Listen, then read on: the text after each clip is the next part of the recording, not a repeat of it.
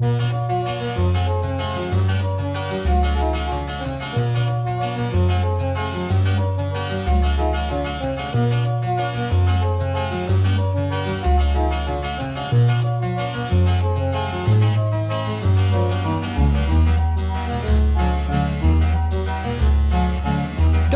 brown texture like sun lays me down with my mind. She runs throughout the night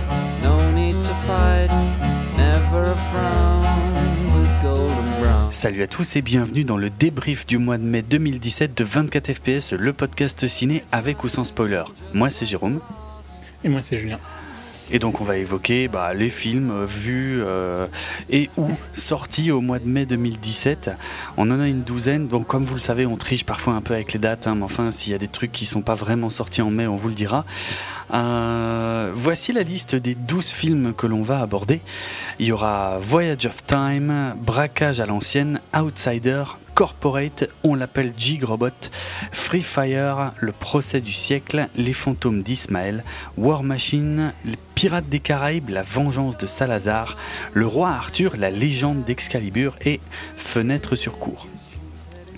Euh, on Qui est sorti euh, il y a longtemps. Oui, Peut-être au mois de mai.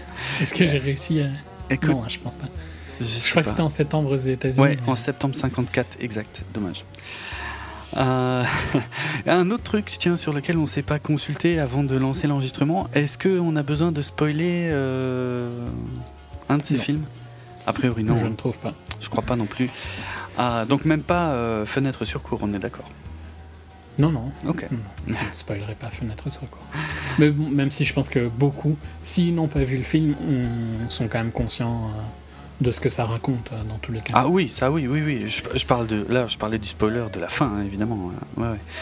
Euh, non, mais parce que moi, pour être franc, enfin, je le redirai tout à l'heure, mais fenêtre sur cours, je l'ai vu, mais il y a méga longtemps, et je me souviens pas de la fin en fait, et je ça me ferait chier que tu me spoiles la fin, Non, non, mais je ne compte Ok. pas. parce que j'aurais sûrement envie de le revoir. Bon, bref, Mais en plus, euh, pour clôturer sur ça, je trouve qu'il y a un épisode des Simpsons assez connu qui parodie Fenêtre sur cours, d'accord. qui est ma première. euh, qui a été mon introduction à Fenêtre sur cours d'ailleurs, Ah ok. avant que je sache ce que Fenêtre sur cours était. hein. Mhm. Tu te rappelles pas? Où Bart a la jambe cassée. Et euh, il regarde le. il regarde Ned et il pense que Ned a tué. euh, Ouais, ça me dit je quelque ne chose. sais plus le nom de la femme de Ned. Oula, je m'en souviens pas non plus, pour être franc. Enfin bon, Mm. la femme de Ned. quoi. Ok.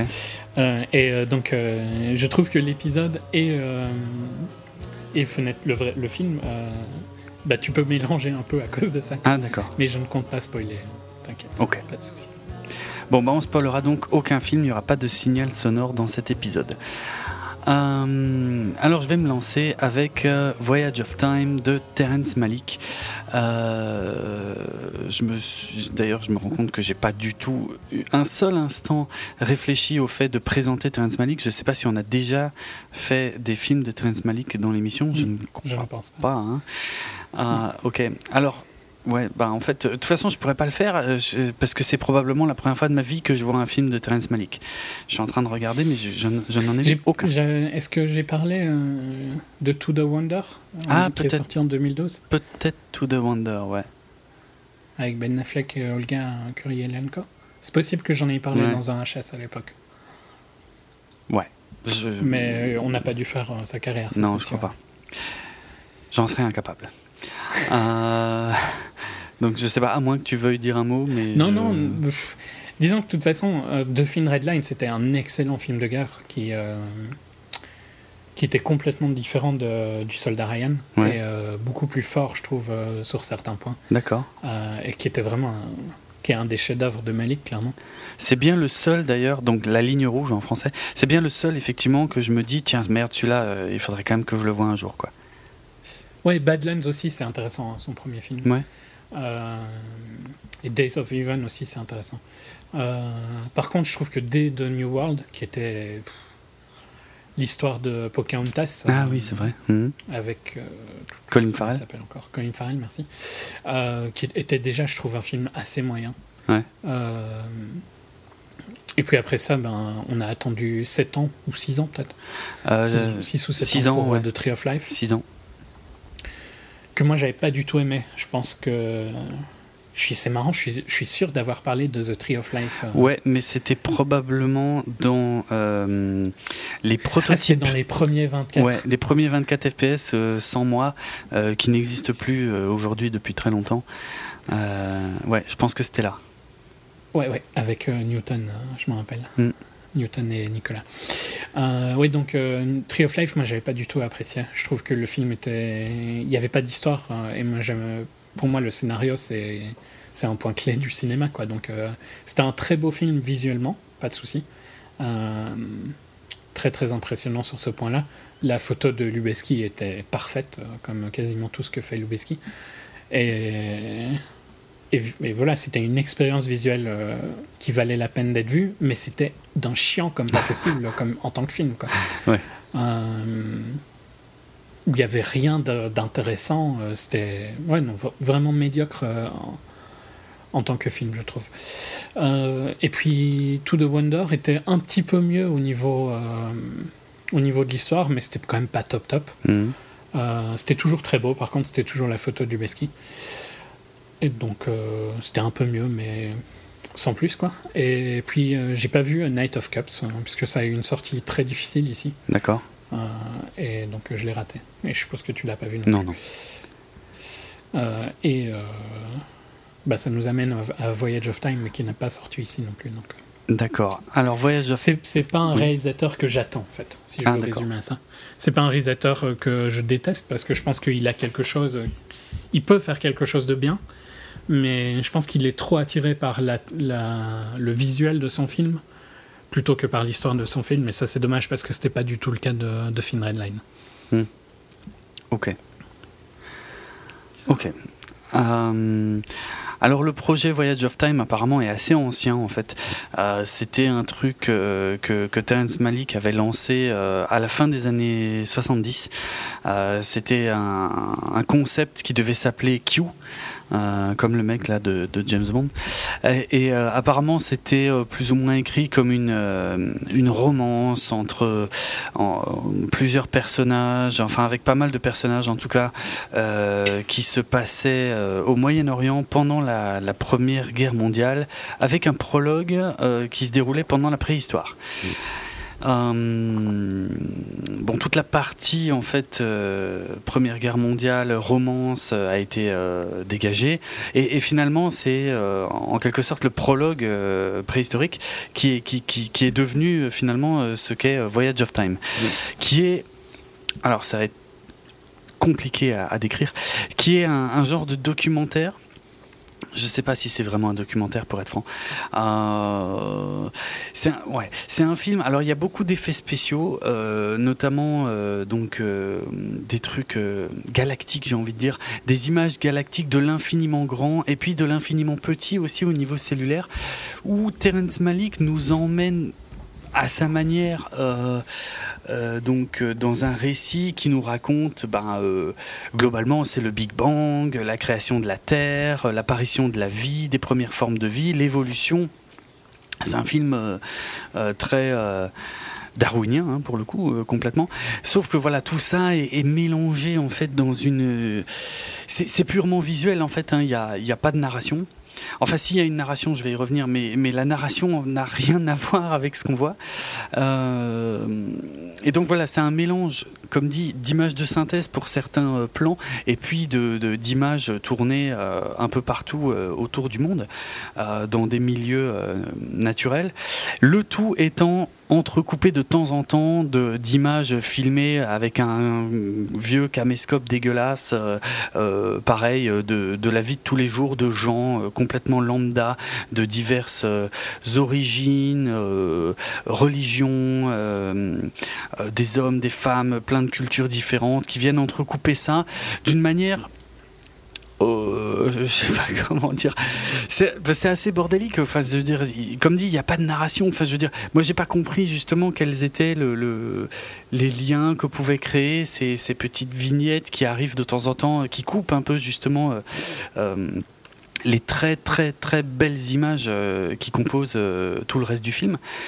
Euh, je vais un peu finir d'abord sur les aspects donc purement techniques.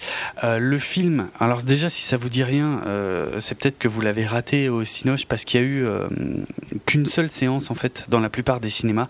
C'était le 4 mai 2017. voilà, il y avait une seule séance, c'était en, soirée en général. Et euh, j'imagine qu'il va falloir maintenant attendre que le truc sorte en vidéo euh, pour pouvoir le revoir.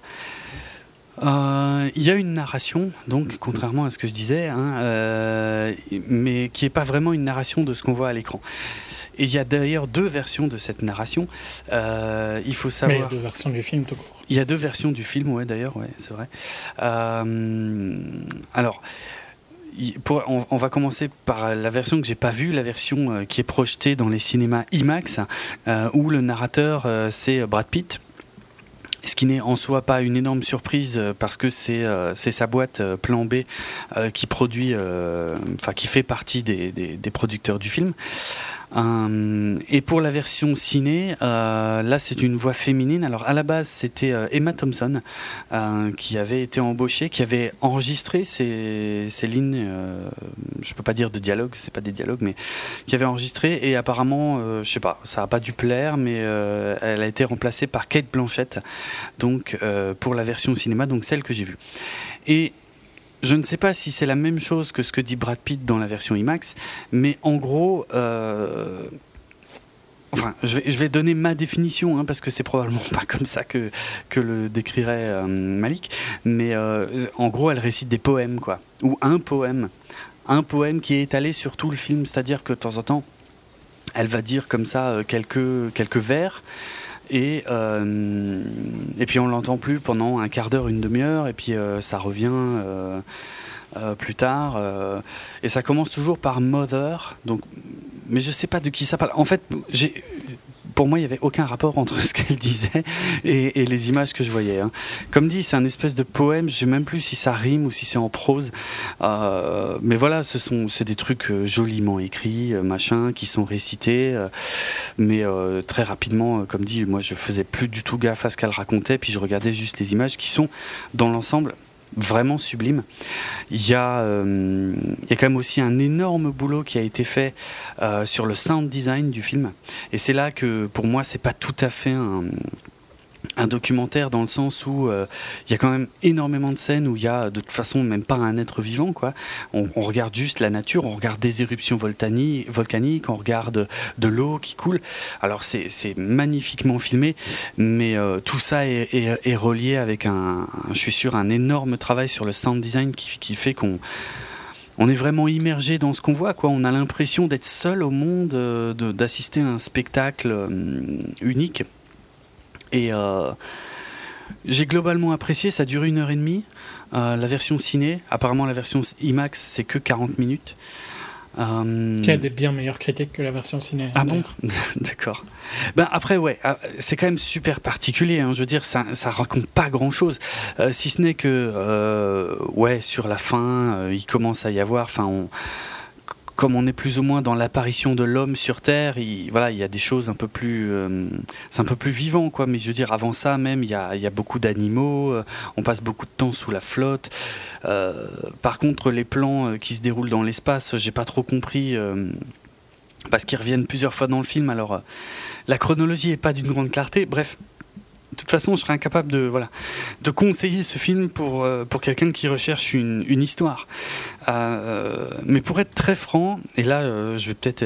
Enfin, si, si Malik entendait ça, je pense qu'il deviendrait dingue. Mais moi, ça m'a fait penser, tu sais, il existe des DVD de relaxation, en fait, avec des décors naturels que tu peux acheter, qui coûtent pas grand-chose. Mais avant, dans les ciné IMAX, il y avait pas mal de films comme ça. Et c'est vrai qu'il y avait beaucoup de trucs comme ça, oui, aussi. Mm. Quand les, les, premiers IMAX sont arrivés en Europe, euh, ça a été sur ça qu'ils vendaient pas mal. Ouais, complètement, c'est vrai, c'est vrai. Bah voilà, c'est, Franchement, si j'avais l'occasion de voir la version IMAX, j'irais. Mm. Euh, la version 35 mm me tente pas trop parce que je trouve qu'une heure et demie pour euh, pas d'histoire, c'est trop long. ouais. et parce qu'en plus de comment tu le décris, j'ai l'impression de l'avoir déjà vu dans dans Tree of Life en fait. C'est Tree of Life mais avec euh, les prétentions de narration encore plus retirées. Quoi. Ah mais clairement, apparemment il y a des choses euh, qu'il avait prévues pour euh, Voyage of Time dont il s'était déjà servi dans Tree of Life. Apparemment il y a même des images qu'il avait déjà tournées, qu'il avait... Bah, notamment les trucs du volcan et de l'eau, à mon avis ça m'étonnerait pas que ce soit les mêmes. Quoi. Possible. Ou très proche en tout cas. Ouais, ou très proche, voilà, ouais, ouais. Mais elles étaient très belles dans Tree of Life, hein, donc mhm. c'est pas une critique. C'est juste que je trouve que pour ce genre d'expérience, 40 minutes, c'est bien plus adapté oui, 1h30. J'imagine. Mais moi, pour être franc, euh, ça m'a détendu, en fait. Mais vraiment, hein, ça m'a relaxé. C'est-à-dire, à partir les cinq premières minutes, je me disais, allez, je sais pas trop et tout machin, on va voir. Mais au, j'ai très rapidement compris de quoi il s'agissait et franchement, je me suis juste enfoncé dans mon siège, ouvert grand les yeux et, euh, et, euh, ouais, pour être franc, j'ai trouvé ça très relaxant. Alors, je sais pas, c'est peut-être parce que euh, c'était un moment où j'étais un peu stressé. Je pense qu'il faut être dans la bonne. ouais, oui. bonne frame of mind, quoi. Clairement, clairement. Mais j'ai vraiment apprécié le moment, ça passait super bien, c'est des belles images, ça vaut le coup de voir ça sur grand écran quand même. Donc euh, voilà. Mais c'est rien de plus. Hein. Euh, franchement, euh, ouais, faut être conscient de ce que c'est pour l'apprécier. quoi. C'est un, c'est plus un, exercice de style qu'autre chose. Hein. je me suis même demandé s'il n'y avait pas un côté un peu nouvelle vague, bien que du peu que je sais de la nouvelle vague. il fait des films expérimentaux depuis un petit temps. ouais, ouais. C'est pas, c'est pas choquant, je trouve. Parce que le mélange, franchement, le mélange d'images ultra léchées, parfois en images de synthèse, parfois pas, euh, mélangé avec, des, comme dit, des trucs dégueulasses au caméscope, euh, euh monté d'une manière où tu comprends pas vraiment le rapport, et avec une voix off par-dessus qui récite des trucs avec une voix relativement monotone. C'est un peu la définition que j'ai du, cinéma nouvelle vague, mais je me trompe probablement hein, à ce sujet. Mais oui. Si tu parles de la nouvelle vague française, quoi. Oh, oui, oui. Bah, j'ai les trucs à la Godard, bah, les machins comme ça, quoi. Ouais, mais enfin, il y avait quand même de la narration et tout ça. C'était c'était quand même des gens qui. Euh, c'était des critiques de ciné, quoi, euh, ces gens-là. Oui, oui. Bon. Euh, il y avait quand même des histoires et tout ça, même s'il y avait de l'expérimentation avec la narration et tout ça. Mhm. C'est un peu différent, je trouve. Mais Ouais, à mon avis, t'as une, as une image pas très réaliste de la nouvelle vague. Qui est pas ma période de cinéma préférée. Hein. J'ai mhm. toujours euh, trouvé ces films-là un petit peu chiants hein, quand c'était dans mon cursus. Euh, mais voilà. Je, je serais vraiment que j'aurais vraiment voulu aller voir la version IMAX, mais même à l'IMAX qui est en Belgique, il ne, la passe, il ne le passe pas. Donc, euh, il préfère passer, je crois, Pirate. Je crois qu'on avait regardé, c'était Pirate, non, qui y était. Ça me dit quelque chose, ouais. Hmm. Ouais. Tant pis. Bon, de toute façon, comme dit, en plus, il n'y avait qu'une projo. Enfin, je sais pas si c'était pareil en IMAX d'ailleurs, mais bref. Bon, c'était une occasion, voilà. Euh, moi, je suis content d'avoir. Ça vaut toujours la peine de voir les films qui sont en projection unique. C'est toujours con de rater hmm. une expérience. Pour le coup, ça, c'est une expérience, tu vois. Euh, ils avaient sorti le docu l'année dernière sur euh, Kurt hein, de cette manière-là. Oui, c'est vrai, exact, exact. Euh, ah oui, et oui, tiens, j'ai failli oublier de le dire, mais le euh, l'un des responsables des effets spéciaux euh, s'est occupé de la trilogie Matrix. Ça, je l'ai pas forcément détecté, mais par contre, à la fin du film, en regardant le, générique de fin, j'ai vu que Douglas Trumbull, donc responsable des effets spéciaux de 2001, l'Odyssée de l'espace ou, ou, Rencontre du troisième type, avait servi de consultant pour le film. Et dans les séquences spatiales, ça se voit. Parce que c'est vrai qu'on est un peu dans le même type d'ambiance que la fin de 2001, quoi. C'est-à-dire, c'est très, euh, très visuel, quoi. On, regarde des planètes avec de la musique classique. Euh, ça se passe pas grand-chose, mais c'est très beau. Bah, euh, bon, comme je suis plutôt fan, pour le coup, euh, j'ai vraiment apprécié. Et ça m'a pas surpris de voir le, le nom de Douglas Trumbull. Ok. Autre chose sur Voyage of ah, Time ou on enchaîne? Non, je pense que c'est bon. Ouais.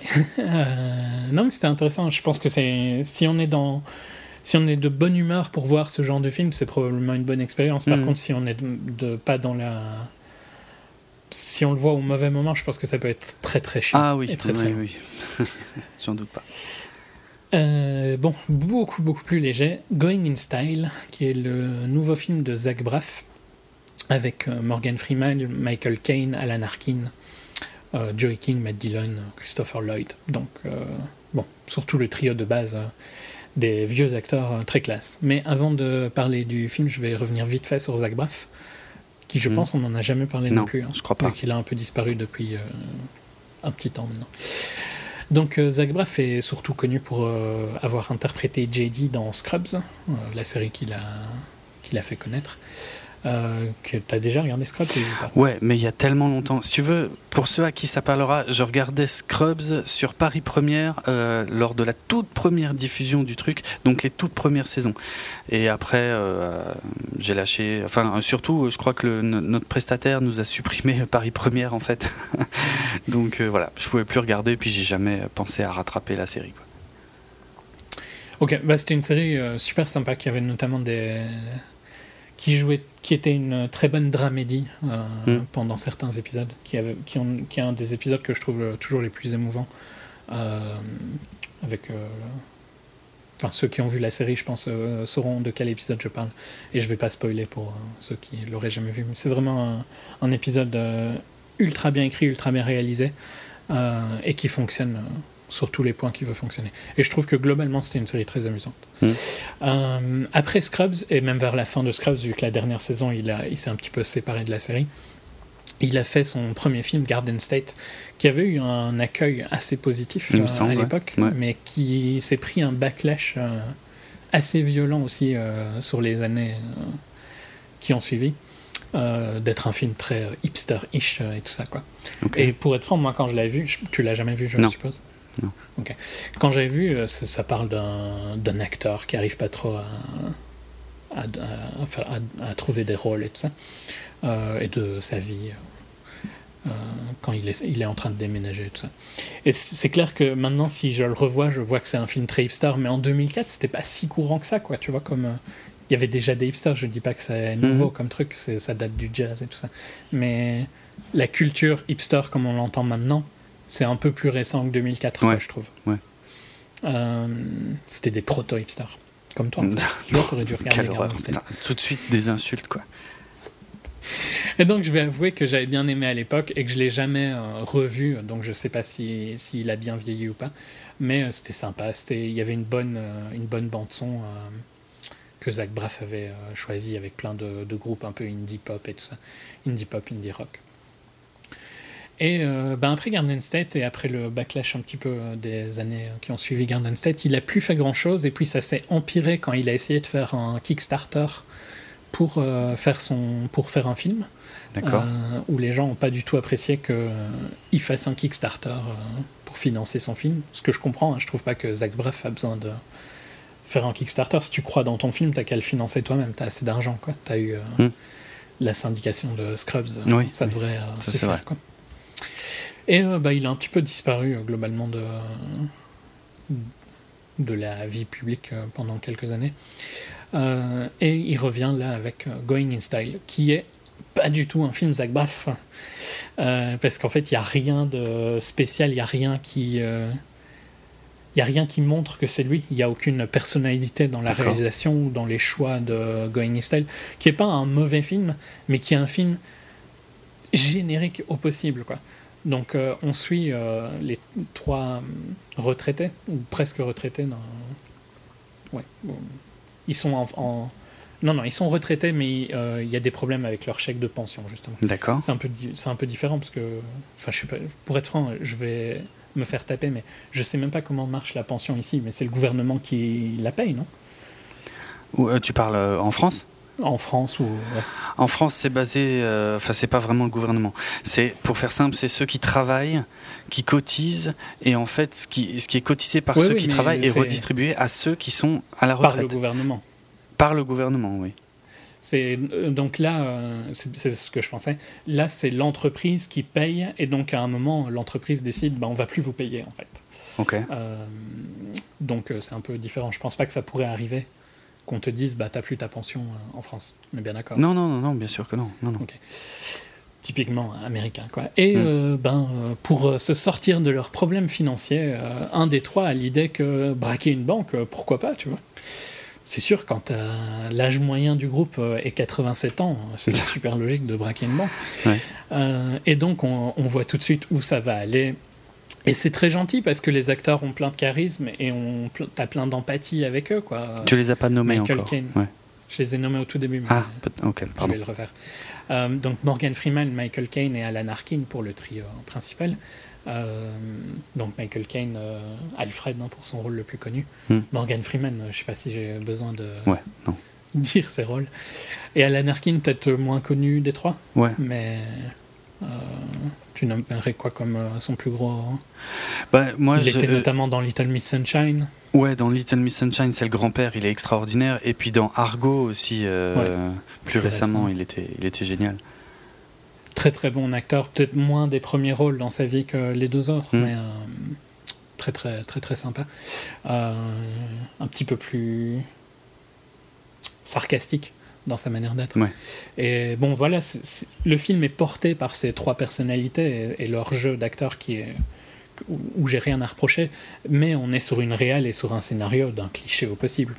Ouais. On voit où ça va dès le début et euh, enfin j'ai même pas besoin de spoiler, tu sais déjà comment le film finit quoi, tu vois. D'accord, ouais. Euh, j'ai ouais. pas besoin, j'ai pas besoin de te dire, tu as, une image dans la tête, je suis sûr que tous les auditeurs ont une image dans la tête de ce qui va se passer dans le film. Hmm, Ben, c'est ce qui se passe, quoi. Il n'y D'accord. a aucune surprise dès le début jusqu'à la fin. Ça se laisse regarder très bien, parce que voilà, c'est, ça a du rythme et tout ça, mais euh, c'est, c'est pas un grand film, quoi. Ok. Euh, et euh, donc, euh, je sais bien qu'on nous avait demandé de parler de Garden State, c'est pour ça que je suis resté un peu plus longtemps sur Zach Braff. Il n'y a rien qui me montre que c'est Zach Braff, quoi. Après, c'est pas spécialement un mal, parce que c'est peut-être bien pour lui de revenir dans le système avec un truc raisonnable, quoi. Hmm. Un truc pas trop perso- personnel et se, se faire réaccepter par Hollywood. Et puis, ben, peut-être qu'il pourra avoir un projet un peu plus personnel euh, dans le futur où il pourra montrer un peu plus de talent. Ici, euh, globalement, j'ai l'impression que tu aurais pu faire le film où j'aurais pu le faire, quoi, un peu de choses près.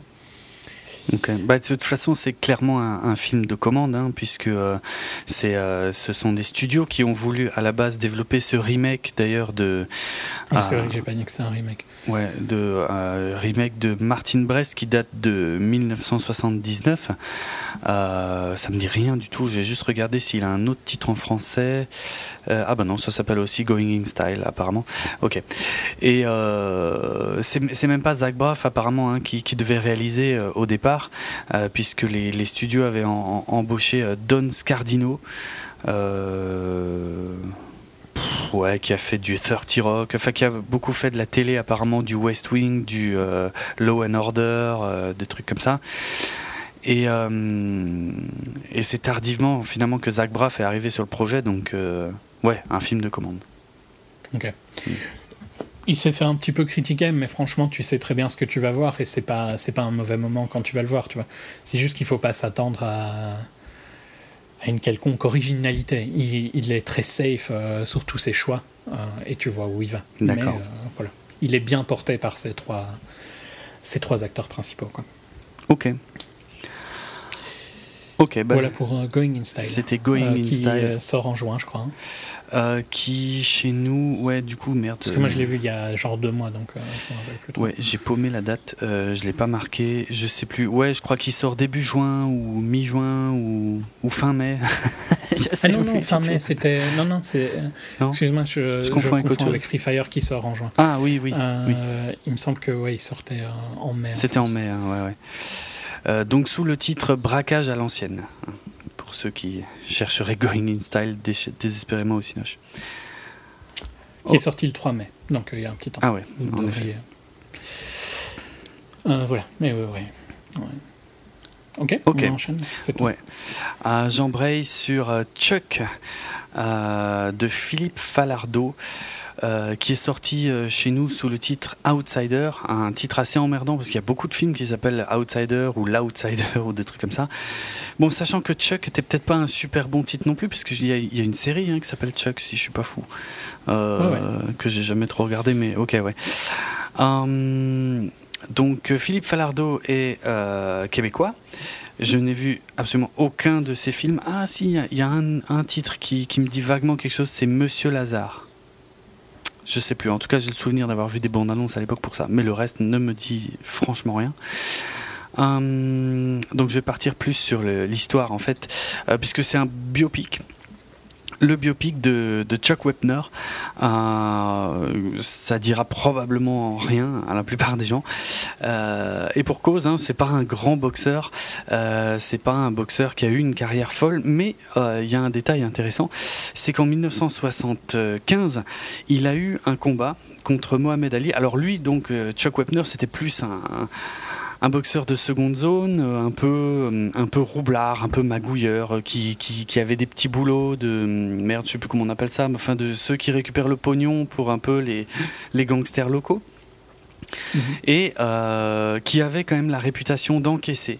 Euh, d'ailleurs, il était, euh, il était surnommé euh, The Bleeder, le, le, le, seigneur, quoi. Hein, enfin, dans le sens celui qui pisse le sang. un surnom d'ailleurs qu'il aimait pas trop. Et, d'ailleurs, le film devait s'appeler comme ça à la base, et je crois que le, le studio a changé le titre parce qu'ils avaient peur qu'on croit que le film était un, un film d'horreur. Donc, ah ouais, ouais, ils ont changé The Bleeder et ils ont mis Chuck. Euh, et donc ouais, ce mec-là, en fait, euh, voilà, boxeur de seconde zone, il a eu en 75 l'opportunité d'affronter Mohamed Ali pour le titre euh, de, champion du monde. Et il y a quelqu'un en fait qui était dans la salle, qui a vu ce match. c'est un certain Sylvester Stallone qui a été très très très impressionné par la, résistance incroyable de ce, Chuck Wepner et qui a décidé de, de s'en inspirer pour écrire euh, ce qui est devenu, vous l'avez tous compris, euh, Rocky. Et euh, donc je ne vais pas refaire l'histoire de Rocky d'ailleurs, on l'a déjà fait, mais Chuck Wepner, enfin, ce, que, ce, que, montre le film en tout cas, c'est voilà, Chuck Wepner, lui, n'est pas du tout au courant de ça. Euh, à la base, en tout cas, hein, quasiment jusqu'à ce que le film sorte, il est absolument pas impliqué dans le film Rocky. Et donc, ça reste un, c'est un loser en quelque sorte. C'est un mec, c'est un, loser sympathique en fait. C'est un gars, voilà, qui fait des conneries, euh, qui a du mal à tenir son couple parce qu'il est pas super fidèle, qui fait, euh, ouais, des bêtises à droite à gauche. Et puis une fois que Rocky sort bah là il y a un gros changement et il va un peu faire croire à tout le monde qu'il a, a participé à ça, tu vois, qu'il a genre euh, travaillé avec Stallone pour écrire le personnage et tout machin, parce que il faut avouer que il y a de sacrés parallèles euh, entre l'histoire de, de, Wepner et euh, la façon dont Stallone a écrit Rocky, surtout dans le premier film, quoi en fait, c'est vraiment complètement une coïncidence, mais lui, il va jouer là-dessus à fond pour essayer de se faire en quelque sorte une, une seconde carrière, euh, de faire croire à tout le monde que voilà, euh, il est une star de cinéma. Ouais, c'est ben, exactement ça. C'est comme ça que tout le monde l'appelle partout où il va, le vrai Rocky et tout machin. Bon, malgré ça, il reste globalement un un loser, un loser sympathique, mais euh, enfin sympathique. Il fait quand même des, des, des conneries pas cool de temps en temps, mais voilà. Bref, je vais pas raconter plus. Le film, en gros, c'est ça. Euh, c'est pas un film de boxe, ça c'est peut-être important de le dire. Il euh, y a qu'un seul match qui est un peu mis en scène, c'est celui contre, euh, contre Mohamed Ali. Euh, mais sinon, euh, ouais, c'est pas du tout un film de boxe, c'est c'est vraiment la vie de Chuck Wepner et ses magouilles. Il est, il est super bien interprété par Liv Schreiber, qui ressemble pourtant pas des masses au, Chuck Wepner, au vrai Chuck ouais, Wepner. C'est pas très important, non. parce que tu sais pas à quoi il ressemble de base. Exact, exact, ouais, non, tout à fait. Si tu te rappelles c'était une, une, de mes énormes critiques sur euh, le film où euh, Steve Carell euh, avait ah un nez gigantesque. Oui, c'est vrai. Vrai. Pour moi, si, c'est pas important de, que quelqu'un ressemble bah si c'est quelqu'un que personne connaît dans tous les cas. Mm. Je suis d'accord. Je comprends l'intérêt que, quelqu'un ressemble à Steve Jobs, par exemple. Oui. mais il n'y a pas d'intérêt que quelqu'un ressemble à, Chuck Wepner. Quoi. Ouais, ouais.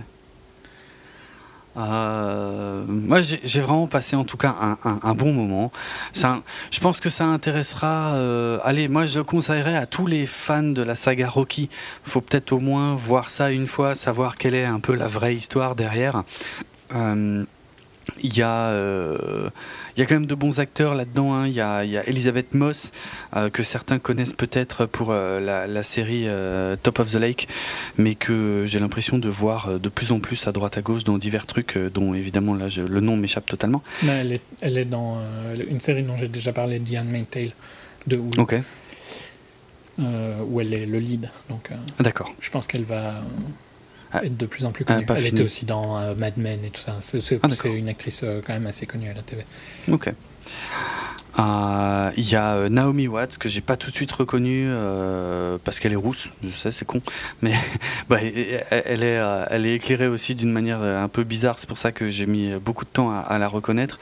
Il y a Ron Perlman qui est méconnaissable, euh, qui joue un vieil entraîneur à moitié chauve, euh, donc bah, le vieil entraîneur, tu sais, celui euh, dans les, salles d'entraînement un peu miteuses et tout, celui qui est dans son bureau, un peu entraîneur, magouilleur, machin.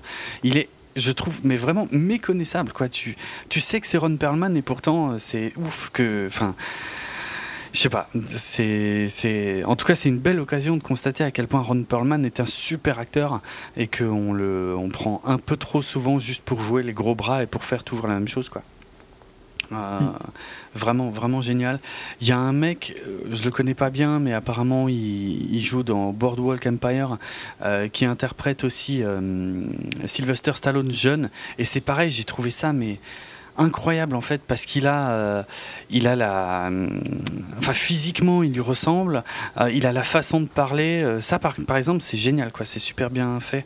Donc ouais il y a une apparition de Sylvester Stallone mais enfin voilà faut voir le film Euh, mais comme dit c'est un, tout petit biopic euh, sur ce sympathique loser euh, qui a euh, inspiré et qui a aussi un peu profité de la, saga Rocky à sa manière, sans toutefois avoir une vie incroyable, mais très sympa. Jamais sorti ici, hein, si euh, il y a Hmm. des Belges qui se demandent. Mais il sort aux Pays-Bas euh, début juin, apparemment. Ok. Donc j'irai le voir là-bas quand il sort. Ça m'intéresse, c'est un, un vieux film par contre aux US, donc il doit être trouvable autrement. Probablement qu'il est- aussi, Il ouais. date euh, de 2016. Oui, oui, oui. Voilà. Non mais je suis sûr que c'est intéressant, hein, ça me. C'est sympa. Euh, ok. Eh bien, j'enchaîne sur Corporate, un thriller français euh, écrit et réalisé par Nicolas Silol, que je ne connaissais pas avant, donc euh, je vais imaginer que. Oui, c'est en effet, c'est son premier film. Euh, avec euh, Céline Salette, que je connaissais pas non plus, Lambert Wilson et Stéphane de Groot, donc les deux acteurs un petit peu tête d'affiche. quoi. Euh, Il est sorti en France, je me rappelle plus, tu m'as dit? Oui. Oui, oui, je crois. Oui. Il est sorti en avril en France. Oui. Euh, il vient de sortir ici en Belgique. Et ça raconte euh, l'histoire de Émilie Tesson Hansen, qui est euh, une brillante et très froide directrice de, RH, et qui est dans un projet de restructuration d'entreprise où on comprend assez vite que son pourquoi elle a été engagée et sa méthode, c'est de dégoûter les gens jusqu'à ce qu'ils démissionnent. Mhm. Donc, euh, en gros, de leur pousser vers euh, à accepter des, des contrats de mobilité pour pouvoir les déplacer euh, dans, dans les différents sites de l'entreprise et que, à force, les dégoûter à les foutre un peu n'importe où, les foutre dans des endroits où c'est pas possible et tout ça. Et en fait, c'est un film qui raconte les dérives du style de- d'un style de management excessif que peuvent avoir les DRH. Ok. Euh, c'est au début du film, en fait, il y a un suicide qui va, un suicide d'un de ses employés. Ça arrive dans les cinq premières minutes, hein, pas, euh, qui va lancer une enquête et euh, créer des problèmes dans, dans la boîte. Quoi. Une boîte qui euh, s'appelle Ezen et qui est clairement censée te faire penser à Nestlé ou un mélange Nestlé-Danone, quoi, un truc Ok. du style. Euh, vu que c'est le site, euh, le siège social est en France, euh, et ils font des yogourts, euh, des bouteilles d'eau. Je vois pas vraiment. Puis même Ezen, ça... et le logo fait très Danone Nestlé. D'accord. Euh, donc c'est un film critique sur l'entreprise, mais le problème, c'est que comme un autre film dont on parlera plus tard, ça, enfonce des portes ouvertes. euh, forcément que d'avoir une attitude pourrie comme ça, c'est humainement laid, quoi. Et euh, oui, ça arrive dans les boîtes, mais c'est poussé à l'extrême, tu vois. Et Ouais. c'est et en plus, ils veulent essayer de faire un arc de rédemption et je trouve que ça fonctionne pas du tout parce que si t'es si t'es une connasse à un moment, c'est pas parce que t'as un arc de rédemption que t'étais pas une connasse avant, quoi, tu vois. Il Mm. y a des trucs que humainement, quelqu'un normal n'aurait jamais accepté. Euh, Donc je trouve que t'as pas vraiment à être pardonné de ça et t'as pas à être pardonné de ça en deux heures. Donc c'est un film un peu chiant parce que tu sais t'attacher à personne parce qu'ils sont tous insupportables, à part les employés qui se font virer. Quoi. Euh, parce que donc Lambert Wilson joue le rôle du DRH de la boîte et euh, la fille euh, joue le rôle du DRH, d'un département. Quoi. et ils, sont tous les deux dans, dans ce plan, tu vois, bidon et tout. Et je trouve que je, je vois pas vraiment ce qu'il veut faire parce que en tant que film, pour être juste un film, pas un, pas un choc social ou quoi que ce soit, ben, c'est pas super intéressant, c'est pas super bien, euh, super bien joué, le scénario est pas ouf, il y a pas vraiment de surprise, ça va vers là où tu penses que ça va aller. Et en même temps, je trouve qu'en tant que s'il veut dire un message, tu vois, comme voulait dire le film de Vincent Lindon que j'avais trouvé super chiant aussi, où il jouait un euh, un mec qui regarde les caméras de sécurité dans un genre de carrefour, quoi, tu te mhm. rappelles Qui avait gagné, je crois, La, la, palme. Mhm. ou en tout cas, il avait eu l'interprétation. Euh, là, c'était plus pour le message quoi, que ce film existait. Bah, ici, j'ai l'impression que c'est ça qu'ils voulaient, mais sauf qu'ils ils enfoncent euh, plein de portes ouvertes où je trouve qu'il n'y a, pas, a pas vraiment d'intérêt. Le seul truc que je pourrais dire, c'est que dans mes expériences personnelles, je trouve qu'il y a certains DRH dans les boîtes francophones où il y a une culture des DRH que je trouve où on leur a donné trop d'importance, tu vois, où ils ont... En fait, moi je vois le DRH plus comme dans la culture US ou néerlandophone et tout ça, où le DRH il est là pour t'aider et être de ton côté face à l'entreprise, tu vois. Ah, et je trouve que dans l'expérience que j'ai eue dans certaines boîtes francophones, pas avec tous, hein, il y en a qui étaient super sympas dans les gens DRH que j'ai euh, que j'ai eu, mais c'est un peu trop l'inverse, quoi. Et euh, j'aime mieux l'approche euh, néerlandaise où mmh le RH, il est là pour t'aider, pour soutenir et tout ça. Euh, ça veut pas dire qu'il faut tout pardonner. Quand tu fais de la merde, on doit te le dire aussi. Hein, mais, euh, c'est plus, euh, c'est plus de, de l'aide et tout ça que de, du jugement. Quoi. Je mm. trouve qu'ils ont un peu trop de puissance dans certaines boîtes. C'est le seul truc que je dirais qu'on peut retirer du film, mais en même temps, ça va pas changer. Donc pas énormément d'intérêt. Et en tant que euh, film, bah, pas beaucoup d'intérêt non plus. Hein, ok. Euh, pas particulièrement mauvais, hein, mais c'est euh, très générique encore une fois. ça dure pas très longtemps par contre, 95 minutes, 95 minutes. Ah, pas mal. Voilà. Bon, bah, c'était Corporate.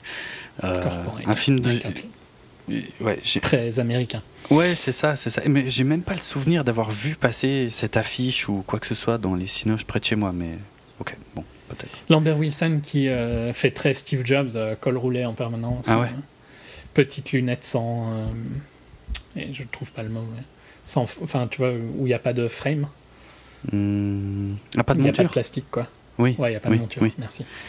Juste les, les verres et des, des trucs en fer, quoi. Ok. Enfin, sûrement pas en faire, mais.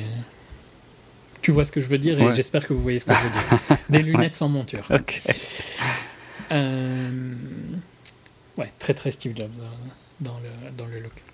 Ok. Voilà. Bon. Je te laisse Je, bah, je change de registre alors complet avec, euh, on l'appelle Gigrobot, euh, Lo Chiamavano Gigrobot, un film italien.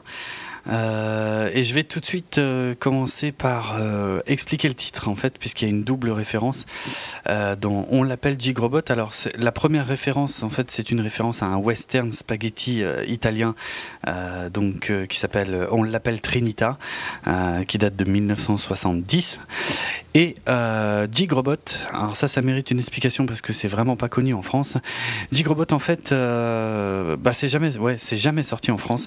C'est une euh, c'est une série d'animation euh, japonaise euh, qui date là-bas de 1975, qui s'appelle en fait, enfin en tout cas son nom américain c'est Steel Jig et le nom japonais original c'est plutôt Kotetsu Jig.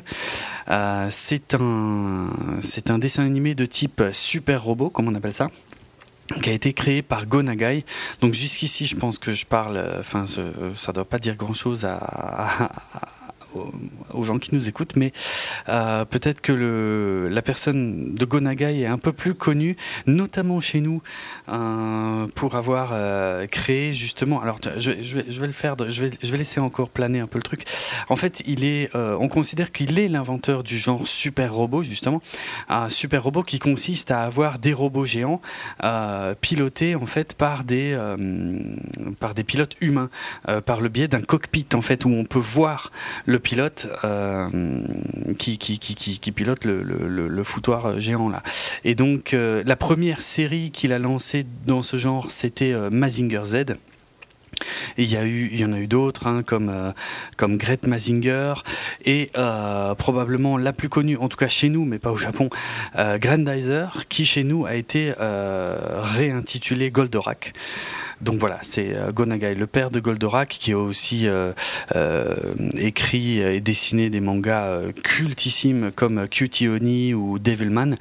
Moi, c'est un, un auteur que j'apprécie beaucoup parce que franchement, quand je lis ces trucs, je, je me dis, alors peut-être pas Goldorak, hein, mais quand, quand tu lis euh, Cutie Oni, tu te dis que le mec est un obsédé absolu.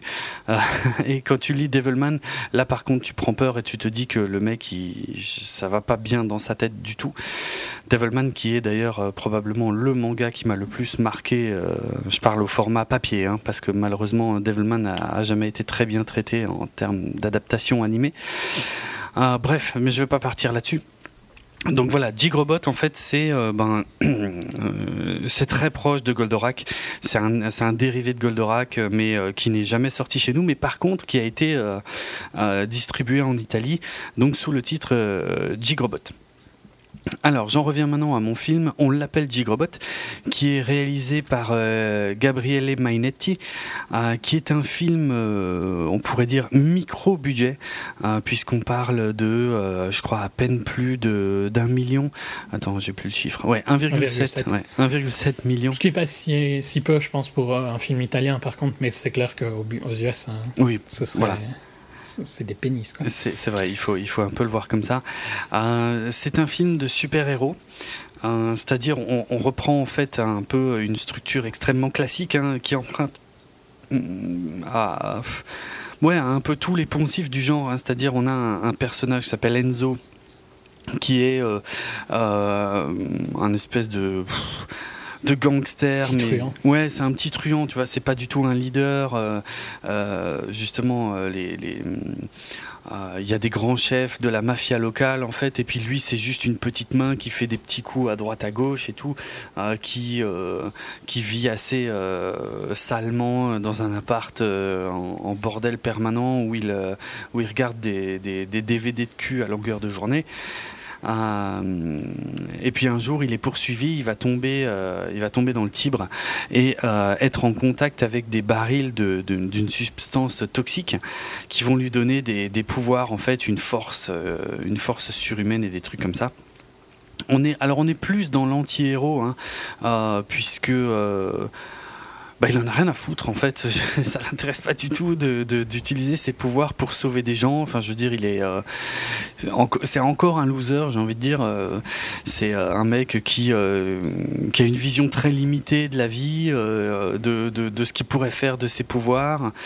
Et dans l'immeuble où il habite, bon, il va finir par attirer évidemment l'attention du public, hein, euh, euh, des gens par le biais de, diverses actions, euh, et aussi des, mafieux locaux par contre qui eux sont des, vrais méchants, notamment le, comment le, le, leader local qui que, tout le monde appelle le gitan, euh, qui s'appelle Fabio Canizzaro et qui est interprété par Luca Marinelli, qui lui est un personnage beaucoup plus haut en couleur en fait. Et, beaucoup de critiques le comparent au, au Joker. Et c'est vrai que autant on a un personnage principal qui est très euh, très taciturne en fait, qui, qui fait à peu près tout le temps la tronche et à peu près tout le temps la même tronche euh, et qui euh, qui parle très peu, euh, qui a pas l'air d'avoir envie de, faire quoi que ce soit. Euh, autant on a un méchant d'un autre côté qui en fait des caisses, qui est très théâtral, qui est en costard, euh, un peu violet d'ailleurs parfois, hein, d'où le, rapprochement avec le Joker. Bon, pour être franc, moi, il m'a saoulé. Euh, et c'est d'ailleurs un des, un des trucs qui m'a dérangé dans le film. Euh, et je vais quand même juste finir sur les personnages principaux, puisqu'on a euh, là où habite en fait Enzo, le personnage principal. Il y a une jeune voisine en fait qui est comment comment je pourrais dire ça Handicapé. en- ouais, non, justement, c'est ça que je voulais éviter. Ouais, j'aime pas trop en fait cette, cette dénomination, mais je dirais qui est qui est diminuée mentalement, mais euh, surtout depuis la mort de sa mère. Enfin, voilà, qui a qui a du mal, en, en tout cas, avec la perception de la réalité, des choses comme ça, et qui elle justement. Challenged. Ouais, oui, Ouais, bah, en anglais on dit mentally challenged, Ouais. je sais, mais c'est- c'est beaucoup plus difficile à dire en, en français. Euh, et en fait, elle, elle passe ses journées à regarder justement des DVD de, de Jig Robot. Donc la série. Alors le, film n'est absolument pas en fait une adaptation euh, live euh, du, de l'animé euh, Jig Robot. hein. ça n'a rien à voir. En fait, le seul rapport, c'est justement cette voisine qui elle passe son temps à regarder les DVD de, de ce dessin animé. Quand elle va découvrir ce mec qui habite juste à côté, qui a des pouvoirs, en fait, elle. Elle, parce qu'elle vit dans le monde de Jigrobot, en fait, pour, pour elle, les méchants de Jigrobot sont, existent vraiment et tout machin. Et en fait, elle va considérer que son voisin c'est Jigrobot et que les méchants qui s'attaquent euh, à lui euh, sont les méchants du dessin animé de Jigrobot. Et, globalement, ça va pas plus loin que ça. hein. Donc c'est un peu le titre est un peu bizarre pour moi. Bon, je peut-être, enfin, je m'attendais pas du tout de toute façon à une adaptation de Jigrobot étant donné que je connais pas le dessin animé, mais mais euh, c'est bizarre parce que c'est, enfin, je comprends pas en plus le, titre. euh, on on l'appelle Jigrobot, ça n'a aucun sens. Il y a que elle qui l'appelle Jigrobot en fait. Euh, Il y a que elle qui fait un lien avec ça. Bref. Ce trio en fait va évoluer évidemment, ils vont se croiser. Enfin, je veux dire, euh, on se doute hein, de comment ça va évoluer, même si n'a pas envie. C'est un film qui a eu beaucoup de récompenses, notamment en, en Italie, euh, où il a reçu euh, sept euh, David di Donatello, qui sont plus ou moins les, les équivalents des, des Césars. César. Euh, il était nommé en- dans beaucoup plus de catégories que ça encore, mais rien que voilà, sept, sept récompenses, c'est déjà pas mal. Il a été récompensé aussi au, hum, au festival de Gérardmer, début 2017, où il a eu le prix du jury, si je dis pas de conneries. Euh, et donc c'est un peu dans cette optique-là que j'ai été le voir. Et euh, bon, moi je m'attendais à une relecture peut-être un peu différente de, des, ben, justement des codes classiques du, du cinéma de super-héros hein, que, que- j'aime beaucoup. Mais euh, là finalement on est, on est tellement dans les codes classiques que ben, ça m'a pas euh, franchement passionné. Ce qui est, ok, ce qui fait vraiment l'intérêt peut-être du film, c'est que visuellement, par rapport à son micro-budget, euh, il s'en sort pas mal.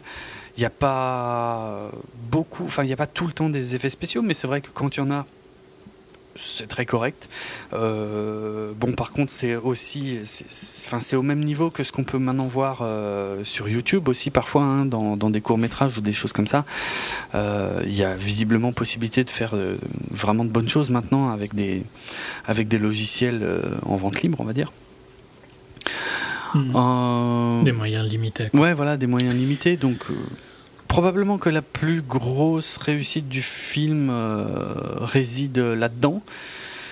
Euh, mais moi, pour être franc, je me suis ennuyé. Euh, voilà. Mais je dis pas que c'est pas bien, mais dans le genre, j'ai vu beaucoup mieux. En Notamment. fait, je vais te Oui. dire que j'ai un peu le même feeling que quand j'avais parlé de La colère d'un homme patient, qui avait aussi plein de prix euh, Goya et tout ouais, ça, tu vois, ouais, ouais. en Espagne.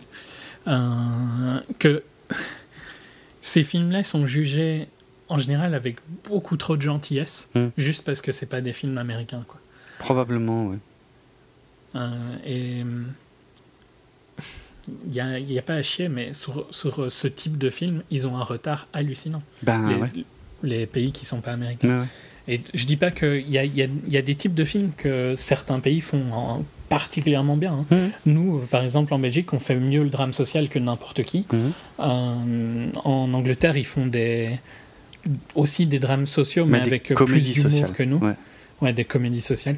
Euh, c'est un, un- un type de film que les Français ont encore jamais réussi à faire d'ailleurs, Mm. et que les Américains seront incapables de faire, je pense.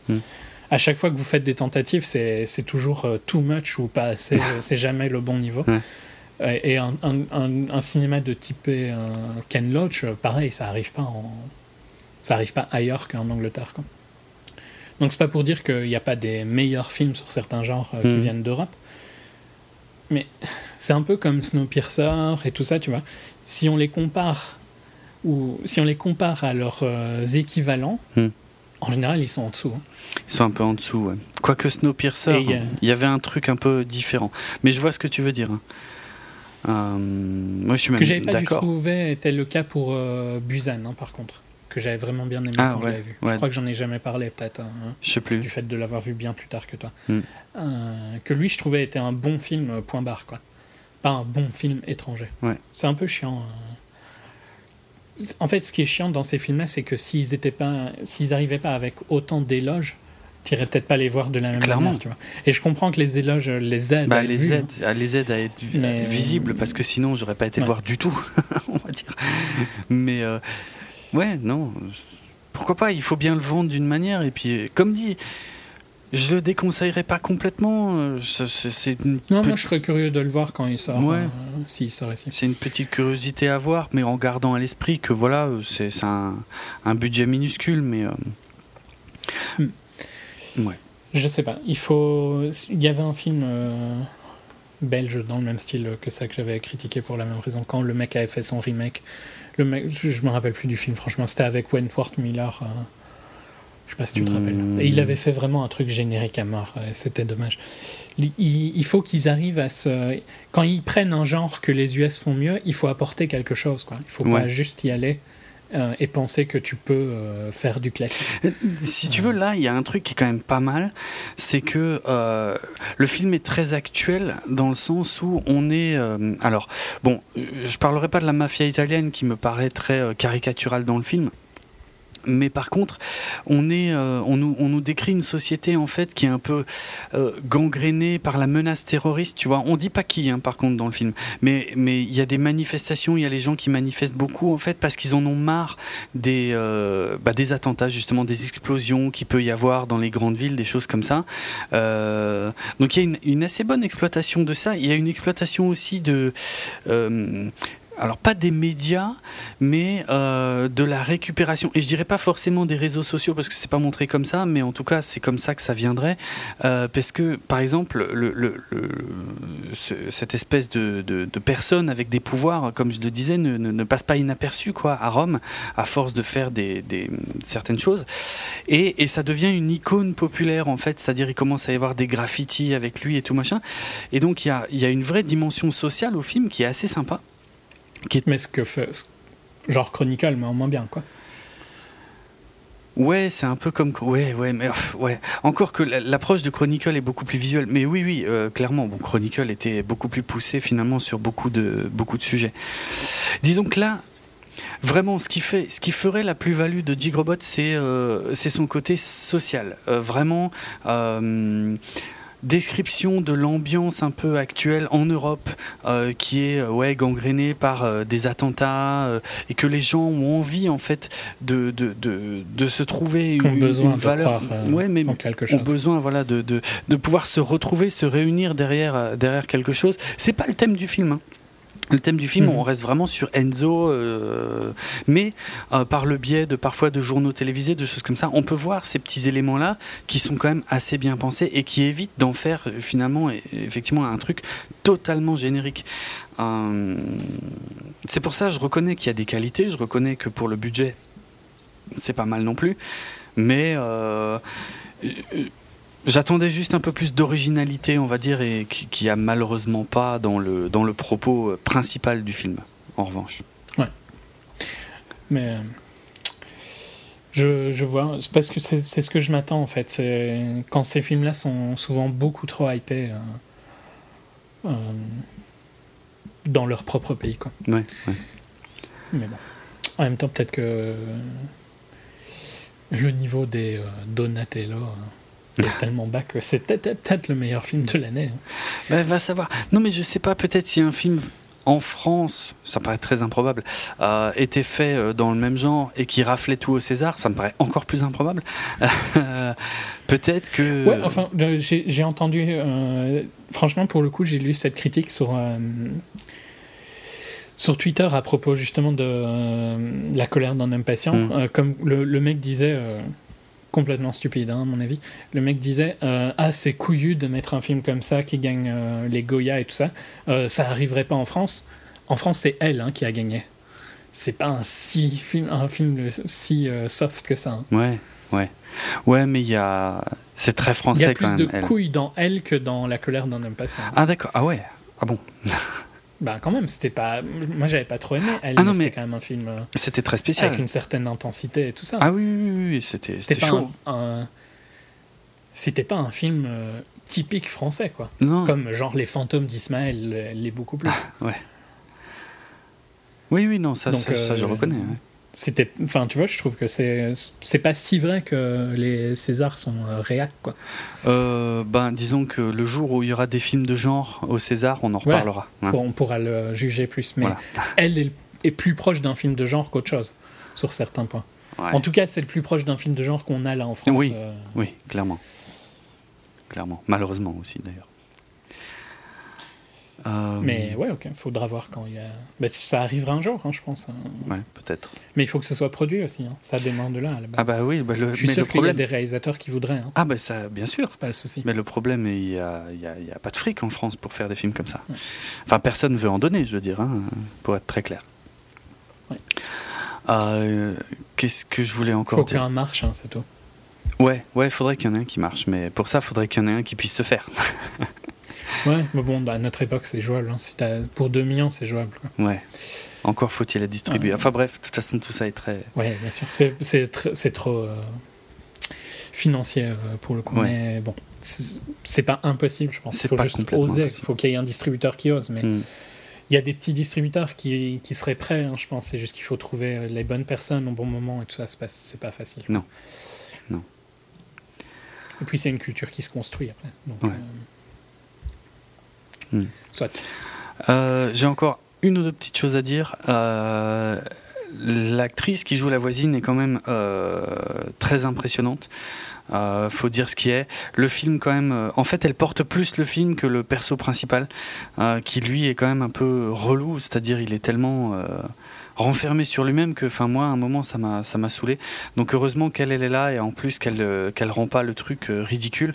Par contre, comme j'ai déjà dit, c'est le méchant euh, qui m'a un peu saoulé. Il y a un plus ou moins easter egg, double easter egg peut-être même, hein, puisqu'il y a un moment où on demande dans le film en fait à Enzo s'il a été mordu par une chauve-souris pour devenir comme il est. Donc il y a la référence à Spider-Man évidente et à Batman aussi, euh, qui n'est pas euh, totalement innocente puisque euh, Claudio Santamaria qui, joue Enzo était le doubleur italien de Bruce Wayne dans la trilogie de, Christopher Nolan. Donc voilà, le doubleur de Batman qui joue un, super-héros. Mais je le déconseille pas complètement. Mais comme dit, oui, c'est là-dessus que je voulais terminer. J'ai vu infiniment mieux dans le même genre. Et je sais que je gonfle tout le monde à parler de ce film que personne n'a vu et qui n'est quasiment pas disponible puisque j'ai fait des recherches. Il est même pas sorti en Blu-ray. Il, n'existe apparemment qu'un simple DVD euh, qui coûte par contre euh, pas cher du tout. Euh, c'est American Hero que j'ai vu l'année dernière, que j'ai adoré, qui est exactement dans le même genre, qui est américain et pourtant qui a un budget encore plus microscopique que Jigrobot et que j'ai trouvé beaucoup plus sympa euh, dans le même genre quoi. Le mec il a des pouvoirs mais c'est un loser et il s'en branle et c'était super bien géré. Mieux à mon avis que dans Jigrobot. Ok. Euh, eh bien, j'enchaîne sur un, film anglais, un Free Fire, euh, de Ben Wheatley. Ben Wheatley qui est, euh, qui est connu en matière. Enfin, l'année Euh, dernière, ouais, euh, enfin, High Rise avait eu un peu de buzz. Ouais, ouais. Euh, donc High Rise qui était l'adaptation de euh, d'un roman, mais j'ai oublié le nom du, de l'auteur. Euh, J.G. Ballard. Ah. Du roman du même nom de J.G. Ballard. High Rise, je pense que j'en avais parlé dans un HS. Oui.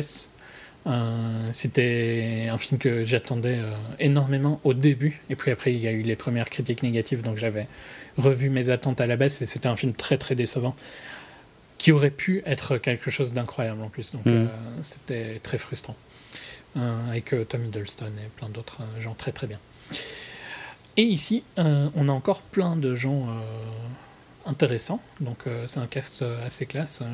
Co- Charlton Copley, Armie Hammer, Brie Larson, Cillian Murphy, Jack Raynor, et puis des gens un peu moins connus, Babu Cizé, Enzo Silenti, Sam Riley, Michael Smiley, Noah Taylor, Patrick Bergin, Tom Davis et Mark Monero. Mais rien que les quatre premiers, Charlton, euh, Armie, Brie Larson et Cillian, Mm. même si je suis pas très fan de Armie Hammer, euh, je l'ai encore jamais vu dans un, un film C'est un bon film. où il était bon. il. Ah si si si, il y avait si si euh, Social Network. Il jouait les, Ouais, ok. les jumeaux Bon, rôle. Il joue les, les, les jumeaux, mais Mm. euh, son rôle est un peu spécial. Je- J'essaye de me rappeler si, mais je crois pas que. Il était dans euh, Birth of a Nation. Bah, en fait, dans Birth of a Nation, il était, il était pas mal euh, son rôle. Ok. Ouais, non, c'est vrai qu'il il jouait pas mal dans euh, Birth of Nation. Et ici, j'ai rien à lui reprocher en fait. hein, c'est vraiment. euh, Tous ces gens-là sont ok, mais c'est un scénario d'une médiocrité rare. Donc, euh, pour raconter un peu le film, on, est, on suit des membres de l'IRA. Donc, ça se passe dans les années. euh, C'était quand qu'ils étaient actifs, l'IRA hein 70, un truc comme ça. Oh non, non, 70. quand, quand j'étais môme, euh, je m'en souviens, ça, ça posait pas mal de bombes encore, hein, donc euh, même jusqu'aux Ouais, années mais c'était 80. plutôt au début. euh, donc, euh, ça doit être fin 70, début 80 Ouais, au ouais. niveau de la période. Euh, très groovy, quoi. hein, si tu vois le poster, hein, tu vois Oui, bien oui. leurs amis. C'est vrai. Donc on suit deux membres de l'IRA et puis deux autres personnes qui vont faire un deal pour vendre des armes. Et donc ils se retrouvent dans un entrepôt et euh, suite à quelques petites euh, mésaventures, ça part en couille et tout le monde se tire dessus. Et le truc c'est que tout le monde se tire dessus genre 15 minutes au début du film quoi. Et puis ben, tout le reste ça va être la même chose pendant euh, une heure et demie, un truc comme ça, Ah bah. 1h15 quoi. L'une heure 15 qui reste, ça va être ça où euh, ils vont avoir des pauses où ils s'arrêtent de se tirer dessus parce que bon, euh, sinon ça attirerait pas, tu vois. Mais globalement, il y a un problème au début, ils se, ba- se bagarrent et puis ben voilà, ils se bagarrent pendant 1h15. Et euh, il n'y a pas vraiment de tension parce que ça arrive tellement vite et tu vois même pas l'intérêt, t'as même pas eu le temps de t'accrocher au perso ou de te dire c'est pour eux que je tiens, c'est pour eux que je tiens, tu vois. Mm. Euh, ils ont tous les deux des défauts, donc tous les deux groupes, je parle, ont des défauts, donc tu t'en fous un peu au final de qui, euh, va, qui a des potentiels de crever ou le potentiel de survivre. Euh, Il y a des persos qui sont un peu plus vendus comme persos principaux, clairement Cillian Murphy et, et Brie Larson, qui sont peut-être les deux acteurs les plus connus de- du lot. En tout cas, euh, leurs visages est peut-être les plus, sont les- peut-être les plus connus. Ouais. Euh, ou puis Brie Larson est clairement la, la grosse actrice du, du truc, mais euh, pour le coup d'ailleurs, euh, Brie Larson est la plus décevante de tous parce que les autres euh, jouent bien leur personnage. Genre Armie Hammer a un côté arrogant qui lui va très bien euh, vu, vu son physique et tout ça. Euh, Charles Copley euh, est sympa avec son accent à couper au couteau. Cillian Murphy est, probablement le perso le plus attachant du, lot. Mais Brie Larson, qui est une excellente actrice, euh, j'en suis convaincu, ici, tu vois pas vraiment l'intérêt. Et elle change un peu d'attitude au fur et à mesure du film, et ça, vient de nulle part. Quoi. Tu comprends pas trop pourquoi il y a ces changements-là. Et, puis, il y a du, du fait que tu t'es pas attaché au début, tu vois, il n'y a pas de background sur les persos. Tu Mhm. arrives au meeting, en fait. Euh, et tu apprends sur le coup un peu euh, pour qui ils sont euh, et pourquoi ils veulent faire ça. Et en plus, bah, disons que ça reste quand même des gens qui veulent acheter des armes pour faire des attentats. Quoi, Oui, tu vois. Ils oui. avaient peut-être des revendications euh, qui n'étaient pas complètement injustes, mais ça n'empêche que c'était pour faire des attentats euh, avant tout. Mais, donc mais justement, il y a un truc qui m'échappe en fait. C'est est-ce que c'est euh, parce que j'arrive pas à savoir si c'est un truc, par exemple, à la euh, shoot 'em up, euh, complètement Ben, c'est un peu délirant. ça le problème. Ouais. Je pense que c'est-. Shoot them up, c'est avec euh, Robert Downey Jr. Non, euh, c'est avec. euh, C'est pas ça que je pense. c'est avec l'anglais. Je sais plus comment il s'appelle. Putain. Tu vois le film dont je parle euh, de- avec de Robert Downey Jr. Non. Euh, qui était un peu avant Iron Man, je crois.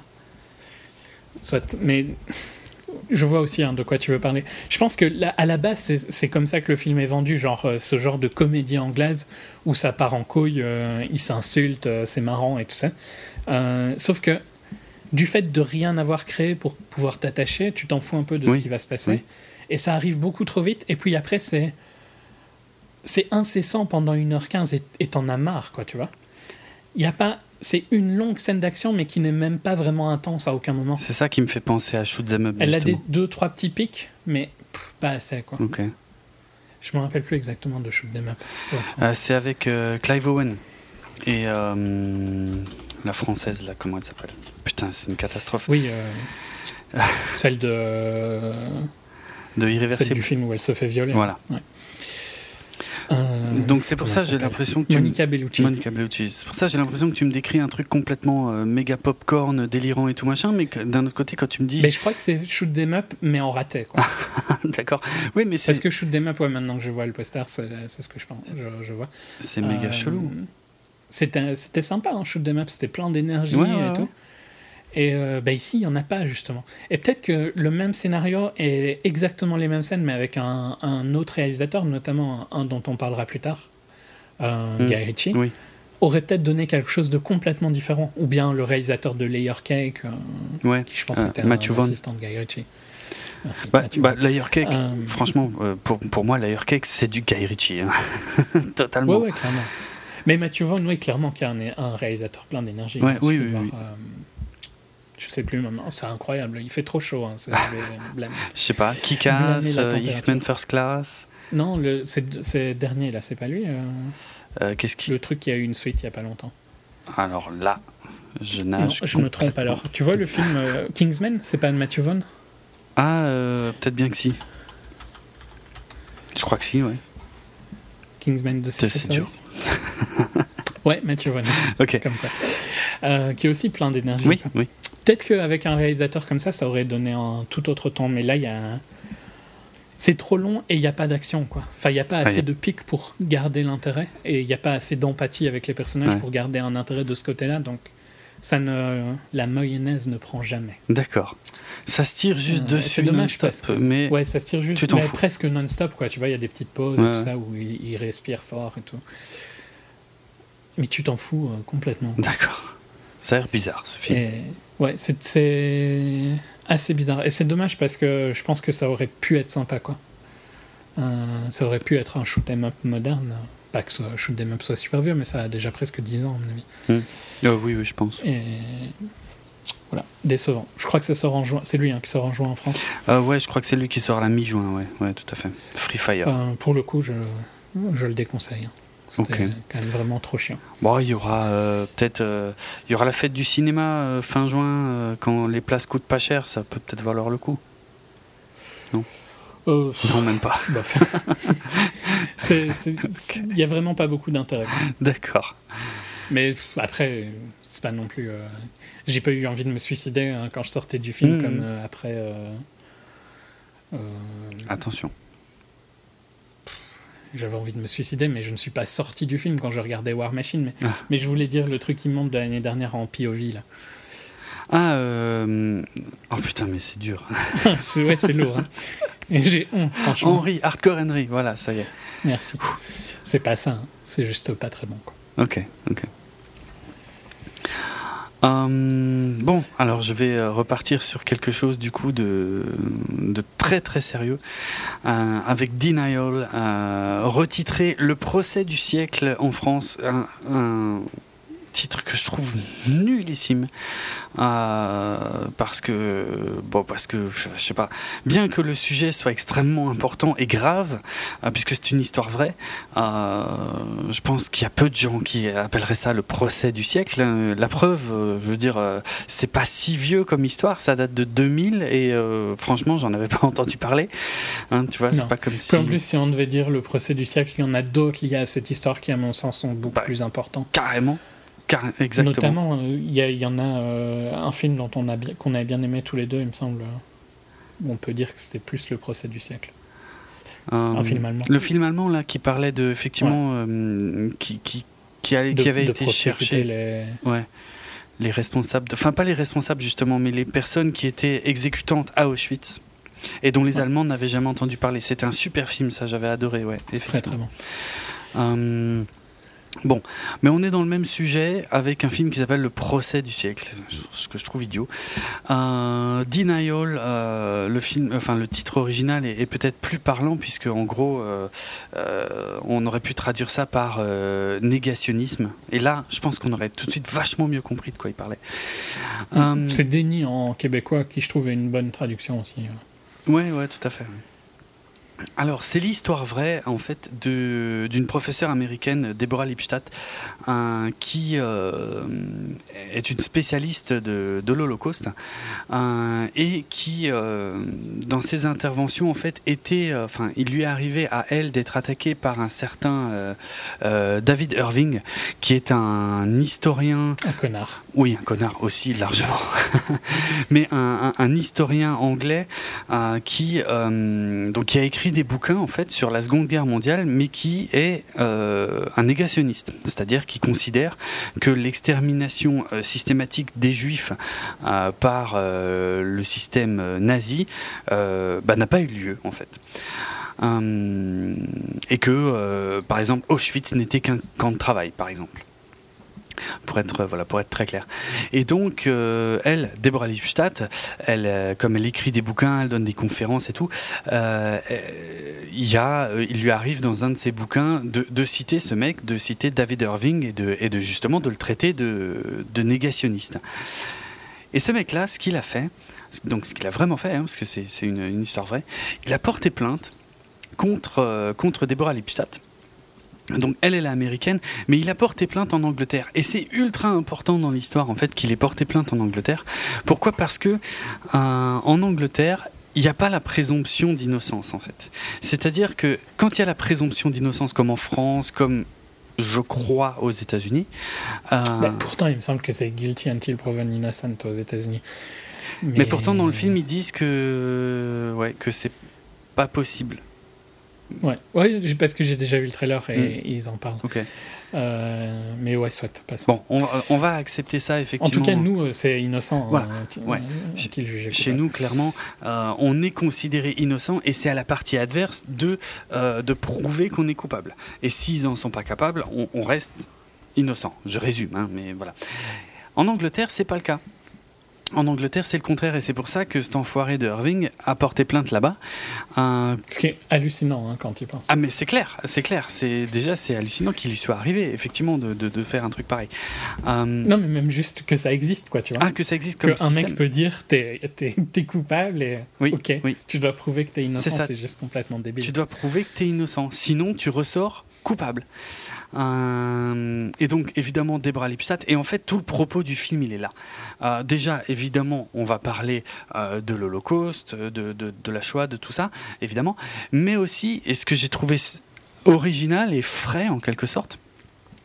c'est que on va nous montrer un, un procédé judiciaire un petit peu différent. C'est-à-dire que le problème finalement, euh, tel qu'il est montré dans le film, c'est justement Deborah Lipstadt. C'est-à-dire, c'est elle qui a attaqué, c'est à elle de se défendre. Euh, sauf que elle va, elle va embaucher des avocats très connus. Je vais vais pas rentrer dans les détails là-dedans euh, parce que ça fait partie de l'intérêt du film, qui eux, justement, vont avoir une vision très spéciale de la façon dont il faut gérer ça. Et elle, elle va avoir beaucoup de mal en tant qu'américaine et surtout en tant que euh, comment dire, elle est, elle est certaine de ce qu'elle dit, tu vois, elle est certaine que la Shoah a eu lieu, des choses comme ça. C'est un peu comme si tu argumentes avec un créationniste ou des gens comme ben, ça. C'est exactement ça. C'est super dur parce que dans ton cerveau, c'est inconcevable que ce soit faux. Voilà, voilà, exactement. Et en fait, ce qui va être extrêmement compliqué pour elle, c'est qu'elle a beau être certaine de ce qu'elle avance, c'est pas comme ça qu'elle va gagner le procès, en fait. C'est pas en prouvant. C'est pas en disant, mais regardez, il est tellement con, comment est-ce que vous pouvez voilà, croire ce que tu as envie de dire C'est exactement ça. Et c'est ça. Que tu vas gagner.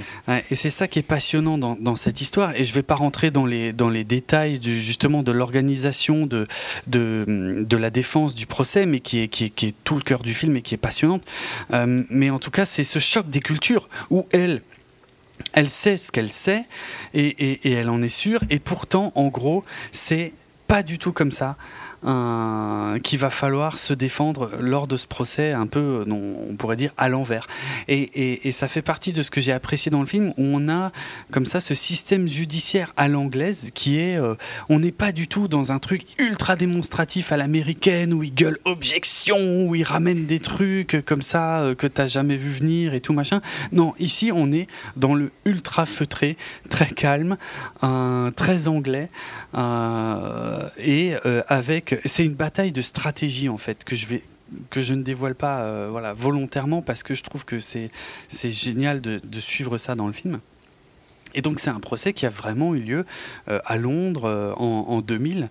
Euh, et comme, dit, je ne vais pas en dire plus sur le côté judiciaire, mais c'est probablement le film que j'ai préféré de la sélection que, que je présente aujourd'hui. le film est réalisé par Mick Jackson, qui avait rien fait depuis un sacré moment, alors qu'il n'est pas complètement inconnu, hein, puisque alors son dernier film pour le cinéma, c'était en 1997, c'était un, un certain Volcano avec euh, Tommy Lee Jones. Donc, bon, je dis pas que c'est du grand cinéma. Hein. Euh, et non, mais c'était la même année que le Pic de Dante. Oui, exact. Ça, c'était marrant ouais, qu'il y avait eu les deux films euh, similaires cette année-là. Ouais, ça arrivait sur plein de fois. Hein. Oui, oui c'est pareil pour Armageddon. Armageddon et, Deep Impact, ouais. ouais. C'est vrai. Et puis White House Down. Ouais, exact. Olympus Has Fallen. Mm. Et ce Mick Jackson, il est aussi, je pense, par contre, très célèbre pour avoir réalisé l'un des plus grands hits euh, de l'année 1992 au cinéma, qui était euh, Bodyguard. Euh, mais voilà, il n'a rien fait au cinéma depuis super longtemps. Un poil plus actif à la télévision, par contre. mais là, il revient avec un petit film très anglais dans le style, alors que lui-même est, américain. Et donc, ouais, le procès du siècle, le, comme dit le le titre est débile, euh, mais, euh, mais un, vrai bon petit film euh, judiciaire et en plus voilà qui change des codes américains et sur un sujet de fond très grave et très important et, et une histoire vraie. Donc mm. super super sympa quoi. Mais c'est un film que j'aurais été voir si j'avais eu l'occasion, mais là avec les examens, il n'a pas beaucoup de séances, donc D'accord. j'ai pas pu. Mm. Mais c'est clairement un film que j'irai voir dans les semaines qui viennent, avant qu'il parte de l'affiche. Et euh, c'est dégoûtant de penser qu'un mec comme ça vit toujours. Oui, c'est clair. Il y a des gens comme ça qui seraient mieux qui disparaissent. Hein. et lui, euh, Bon, on peut espérer bientôt. Hein. Je, ok, j'irai pas jusque-là. ben, moi, bien. Il n'y a pas de souci. j'irai jusque-là. Bon. Euh, J'ai même pas parlé du casting, mais on a euh, Rachel Weisz, euh, toujours parfaite d'ailleurs, euh, qui, qui, interprète Deborah Lipstadt, Tom Wilkinson, que j'aime beaucoup, qui joue. alors, comme dit dans le système judiciaire anglais, il y a des, des, spécialités. En fait, il y a plusieurs avocats. Donc, je vais pas rentrer dans les détails puisque c'est bien expliqué dans le film, mais il y a Tom Wilkinson qui joue l'avocat euh, plus âgé, euh, plus sage, et puis euh, comment il s'appelle? Non, j'ai failli dire le mauvais nom. C'est Andrew Scott qui joue le, jeune avocat. mais comme dit, bref, je vais pas expliquer ce que fait chacun parce que c'est, ça fait partie du film, quoi. Ils sont tous très très bien. Franchement, ils sont tous parfaits. Et le euh, Timothy Spall, hein, qui joue d'ailleurs euh, bah, cette pourriture de, David Irving, euh, il a, il le physique absolument parfait. Encore une fois, il ressemble pas forcément beaucoup au, vrai David Irving, mais c'est un mec que, les gens connaissent, hein, notamment de la saga Harry Potter. Il jouait Peter Pettigrew, que drap. Donc voilà, c'est lui qui joue le, le, le, négationniste là-dedans. Et il est, euh, franchement, il est absolument parfait aussi, quoi. Donc, un, bon petit film. Je, je dis pas que c'est, euh, comme dit, on n'est pas dans un truc à l'américaine hein, où tu euh, où tu défonces ton siège de stress, machin. jusqu'à une révélation non, là, tu le défonces d'énervement de la connerie de voilà, ouais. Il y, y, a ça qui joue, et puis quand même, justement, ce petit rythme et ce petit ton très anglais, pour moi, on, ont vraiment fait que j'ai passé un, super moment malgré le, sujet extrêmement grave hein, qui, est, euh, qui est abordé. Mhm. Euh, non, non, mais c'est clairement un film que j'irai voir. Ça a l'air euh, très intéressant. Ouais, c'est sympa. J'enchaîne sur Les fantômes d'Ismaël d'Arnaud Desplechin. Euh, qui était le film d'ouverture ah. euh, hors compétition. Je, Vas-y, j'ai mal, mal, prononcé ça. Non, pas du tout, pas du tout. Je me, je me rends juste compte que j'ai oublié une anecdote euh, que j'avais sur le Denial, le procès du siècle. C'est que tous les dialogues en fait qui sont qu'on voit dans le film, qui, qui ont lieu dans la salle d'audience, sont au mot près les dialogues exacts qui ont vraiment eu lieu pendant ce procès. Voilà. Et ce qu'il dit à un moment, parce que j'avais lu quand j'avais regardé sur le film, que euh, Auschwitz, euh, c'était un parc d'attractions Waouh, je m'en il, il, dit ça, hein, que c'est une attraction pour touristes. Je sais plus, je saurais pas plus te dire si c'est dans le film. Mais c'était peut-être pas dans ce procès-là, c'était peut-être dans un appel ou un truc comme ça. Mais pour situer euh, quelle personne c'est. Mmh, ouais. Voilà, pardon. Euh, je te laisse reprendre. Vas-y. Ok. Donc, Les Fantômes d'Israël d'Arnaud Desplechin, le film d'ouverture hors compétition du Festival de Cannes 2017. C'est vrai qu'on n'a même pas parlé de Cannes, euh, mais c'est vrai que c'est il a fini, il a fermé. Il euh, faudra voir quand les films sortent. Hein. je pense qu'on en reparlera à ce moment-là parce que là, il n'y a rien que j'ai vu. Euh. Ouais. Ça sentira pas les voir, tu m'as Non, c'est clair. j'ai l'impression que ce festival a été plus marqué par Netflix que par ses films. Oui. je suis curieux de voir s'il y a des films intéressants dans le lot quand même. Soit, Les Fantômes d'Ismaël. Euh, donc, avec euh, Mathieu Amelric, Marion Cotillard, euh, Charlotte Gainsbourg, Louis Garrel. Puis des gens un petit peu moins connus. Et donc, on suit la vie d'Ismaël, qui est un réalisateur de cinéma et qui est en train de réaliser un film sur son prétendu frère, Yvan, qui était un diplomate un peu atypique. On ouvre le film d'ailleurs sur une discussion de, de gens qui travaillent je pense au Quai des Orfèvres ou euh, au, ministère des Affaires étrangères, un truc comme ça. C'est là où sont les espions et tout ça Je pose une question peut-être trop technique. Euh, les espions, je Parce que ça parle un peu d'espionnage et tout ça ah aussi euh, au début. Donc, Quai des Orfèvres, c'est plutôt la police, mais pas les police. Ouais. C'est parce qu'il parle du quai au début, mais il n'y a rien de très très clair. D'accord.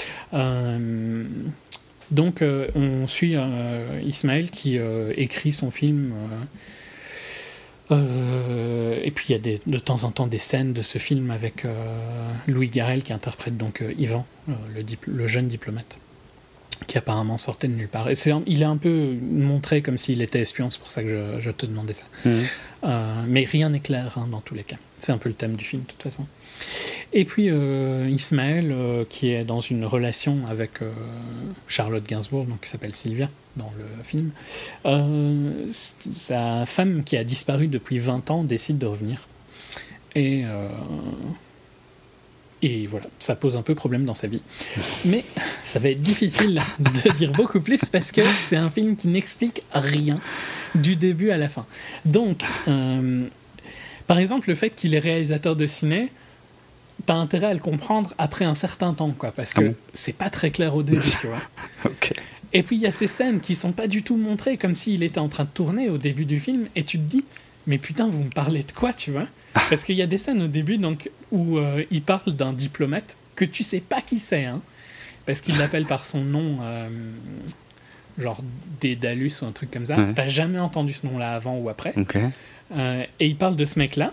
Et puis, tu es censé capter que ce mec-là, en fait, c'est Yvan. Mais Yvan, tu es censé capter que c'est son frère, mais c'est pas très clair parce qu'il n'y a jamais d'autres mentions de son frère à part deux, trois moments. Donc, au final, je sais toujours pas si son frère, il est réel, parce qu'il y a un truc bizarre euh, à la fin du film à ce propos. Et puis, il y a alors euh, l'histoire avec ces deux femmes, euh, donc Sylvia et son, sa vraie, sa, vraie ex-femme, je vais dire, vu mm. qu'ils sont techniquement divorcés, vu qu'elle est elle a disparu, donc elle a été déclarée morte. Mhm. Euh, je crois que c'est la loi française pour le coup. Hein, Probablement. Après une certaine, euh, un certain nombre d'années. et donc, tu navigues dans cette espèce de brouillard où rien n'est jamais expliqué. Et je comprends que le film parle de des fantômes d'Ismaël, donc de, de, de, tes craintes, de ton passé et tout ça, tu vois, ça je comprends. Mais essaye de mettre un petit fil rouge quand même pour que j'arrive à capter quelque chose au film euh, au long du truc quoi. Parce que là euh, par exemple tu sais pas vraiment pourquoi elle est partie la fille. Ok elle avait pas elle était sa raison c'est j'étais pas très heureuse. Ok sympa. mm, tu peux pas donner un coup de fil ou quoi tu vois. Euh, et puis les interactions qu'ils ont sont ultra bizarres. Elles sont ils parlent comme des comme des gens qui récitent un vieux livre quoi. Mm avec euh, un français ultra euh, posé euh, et pas du tout réaliste, et ça te sort à chaque fois du truc, je trouve. C'est difficile parce que j'ai peut-être raté quelque chose qui fait que le film était bon. Il a, il a reçu quand même un assez bon accueil, hein. donc je suis peut-être du côté où j'ai pas compris quelque chose, mais l'histoire est vraiment chiante, quoi, parce que je dis pas que je veux qu'on me dise tout et que je veux aucun mystère et tout ça, c'est pas du tout mon cas. À plein de, plein de fois, je dis plutôt l'inverse. Mais j'aimerais bien avoir quand même un minimum de comprendre de quoi tu me parles. Euh, c'est une histoire de quoi? D'un mec qui est en train de faire un film, parce qu'au final, ça, devient un sujet assez important à un moment du film. Mais en même temps, on en s'en- branlait quasiment tout le euh, pendant toute la première partie. C'est une histoire sur le fait que sa femme revient et que donc ça crée un problème avec sa nouvelle relation. Ok, intéressant, tu vois. Mais les interactions qu'ils ont. En fait, c'est un peu bizarre parce que je trouve que l'interprétation d'un acteur, tu vois, lui, quand il est quasiment tout seul, est bien, Ouais. mais les interactions qu'ils ont entre eux sont pas du tout réalistes. quoi. Donc, euh, Mathieu Amalric, qui est un acteur que j'apprécie énormément, je trouve qu'il a un style euh, très vivant et tout ça.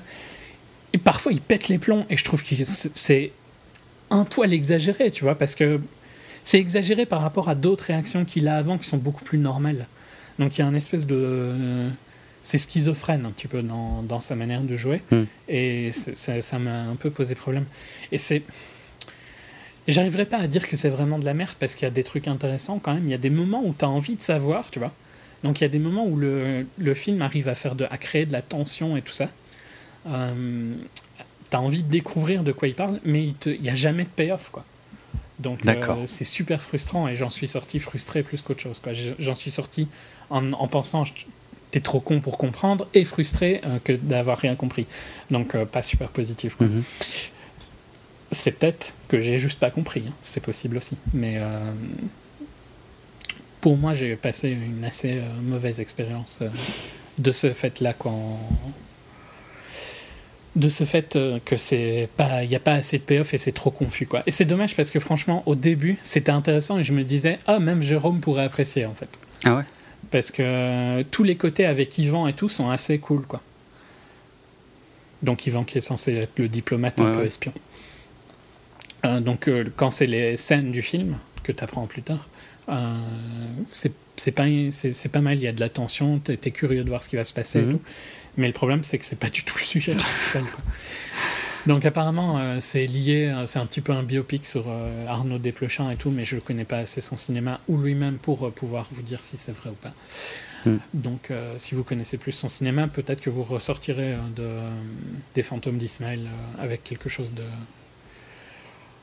de plus intéressant que moi. Moi j'en suis ressorti avec une image intéressante et je ne vais pas la dire ici, mais je l'ai dit à Jérôme. Oui. Oui, ça, ça donne envie. Non, mais moi, je suis devenu dingue ces dernières semaines parce que à chaque fois que. J'avais jamais, j'ai jamais vu le trailer. Ah ouais, oh putain, moi je devenais dingue. Mais sérieux, hein, ça n'arrêtait pas. Mais putain, cette bande-annonce, quoi. Mais surtout, le côté insupportable enfin, d'un type de cinéma. Parce que dans la bande-annonce, euh, ça ne te parle que de Ismaël qui rencontre une de, nana de, qui dit qu'il est. de Sylvia et de Carlotta. Voilà, et, et- et- Les deux filles. mais ça te montre bien que, que voilà, il est, il est heureux parce qu'il rencontre quelqu'un de nouveau, quoi, Sylvia, et que Carlotta revient de nulle part au bout de 20 ans et que ça fout le bordel. Voilà ce que vend la bande-annonce. On, euh, je crois pas qu'ils disent Ce qui est aussi quand même un, un gros sujet du film, hein, mais qui n'est pas que ça. qu'il n'est pas que ça. Ah ouais, mais c'est super chelou en fait. Et mais, mais bon, en tout cas moi, ce que je voyais effectivement dans la bande-annonce où on ne voit quasiment que ces trois personnages-là, il me semble. En tout cas, je l'ai assez vu. euh, ça me vendait de l'ennui infini, quoi. Je veux dire, ça, ça me vendait de, de, de oui, euh, euh, ma femme, machin, elle est partie, elle est pour le revenue. coup, c'est pas du tout ça, quoi. ah ouais? C'est c'est vraiment pas le problème. C'est pour ça que, sincèrement, au début, je me disais, t'as eu une mauvaise image du film parce que c'est comme ça que tu m'en avais parlé. Mm. Et euh, je, je retrouvais pas ça du tout au début. Et même, c'est pas ça du tout le film, en fait. Ah bon? Euh, mais par contre, euh, il a d'autres problèmes, quoi. Hmm. Il- Oui, il y a que la, rela- la relation et le triangle amoureux est un de ses sujets, c'est un de ses fantômes qui le poursuivent. Ça fait partie des fantômes qui le poursuivent, Mm. mais ce n'est pas du tout le seul truc. Et le, le problème est vraiment plus dans le fait qu'il n'y a pas assez un fil rouge Ouais. pour, pour guider le film. Quoi. Ok. Bon. Tu le conseilles? On enchaîne. Euh, non, Non. Ok. Euh, ouais, allez, je vais présenter le suivant. Euh, alors il s'agit de War Machine, un, film de David Michaud. Euh, je te laisserai euh, parler de lui dans quelques instants, mais juste pour présenter. Donc c'est une fiction basée sur des faits réels qui est sortie directement sur Netflix le 26 mai 2017. en fait, qui nous raconte l'histoire du général Glenn McMahon interprété par Brad Pitt, qui est envoyé euh, donc euh, bah, il y a quelques années, enfin en tout cas sous, le, sous la présidence d'Obama, euh, qui est envoyé en Afghanistan pour mettre fin à la guerre là-bas, justement, qui stagne depuis beaucoup trop longtemps. Et ce général McMahon, qui est un personnage apparemment très haut en couleur et et qui est persuadé, en tout cas, qui est bien l'un des seuls d'ailleurs à être persuadé que oui, en effet, il va mettre fin à la guerre en Afghanistan. Euh, voilà, je ne vais pas aller plus loin pour l'instant. On... Peut-être un mot sur le réel euh, David Michaud? Ouais, David Michaud, donc on avait parlé quand j'avais parlé de The Rover. On avait fait un full sur The Rover Non, non, non, non tu en avais parlé dans un HS parce que je l'avais vu euh, très longtemps après toi. Ok. donc The Rover qui était un film dystopique avec Robert Pattinson. J'ai vraiment du mal aujourd'hui. Et euh, Guy Pierce, euh, que moi j'ai beaucoup apprécié, hmm. qui certains avaient un peu comparé au premier Mad Max. Euh, mais je pense que c'était plus parce que ça se passait en Australie qu'autre chose.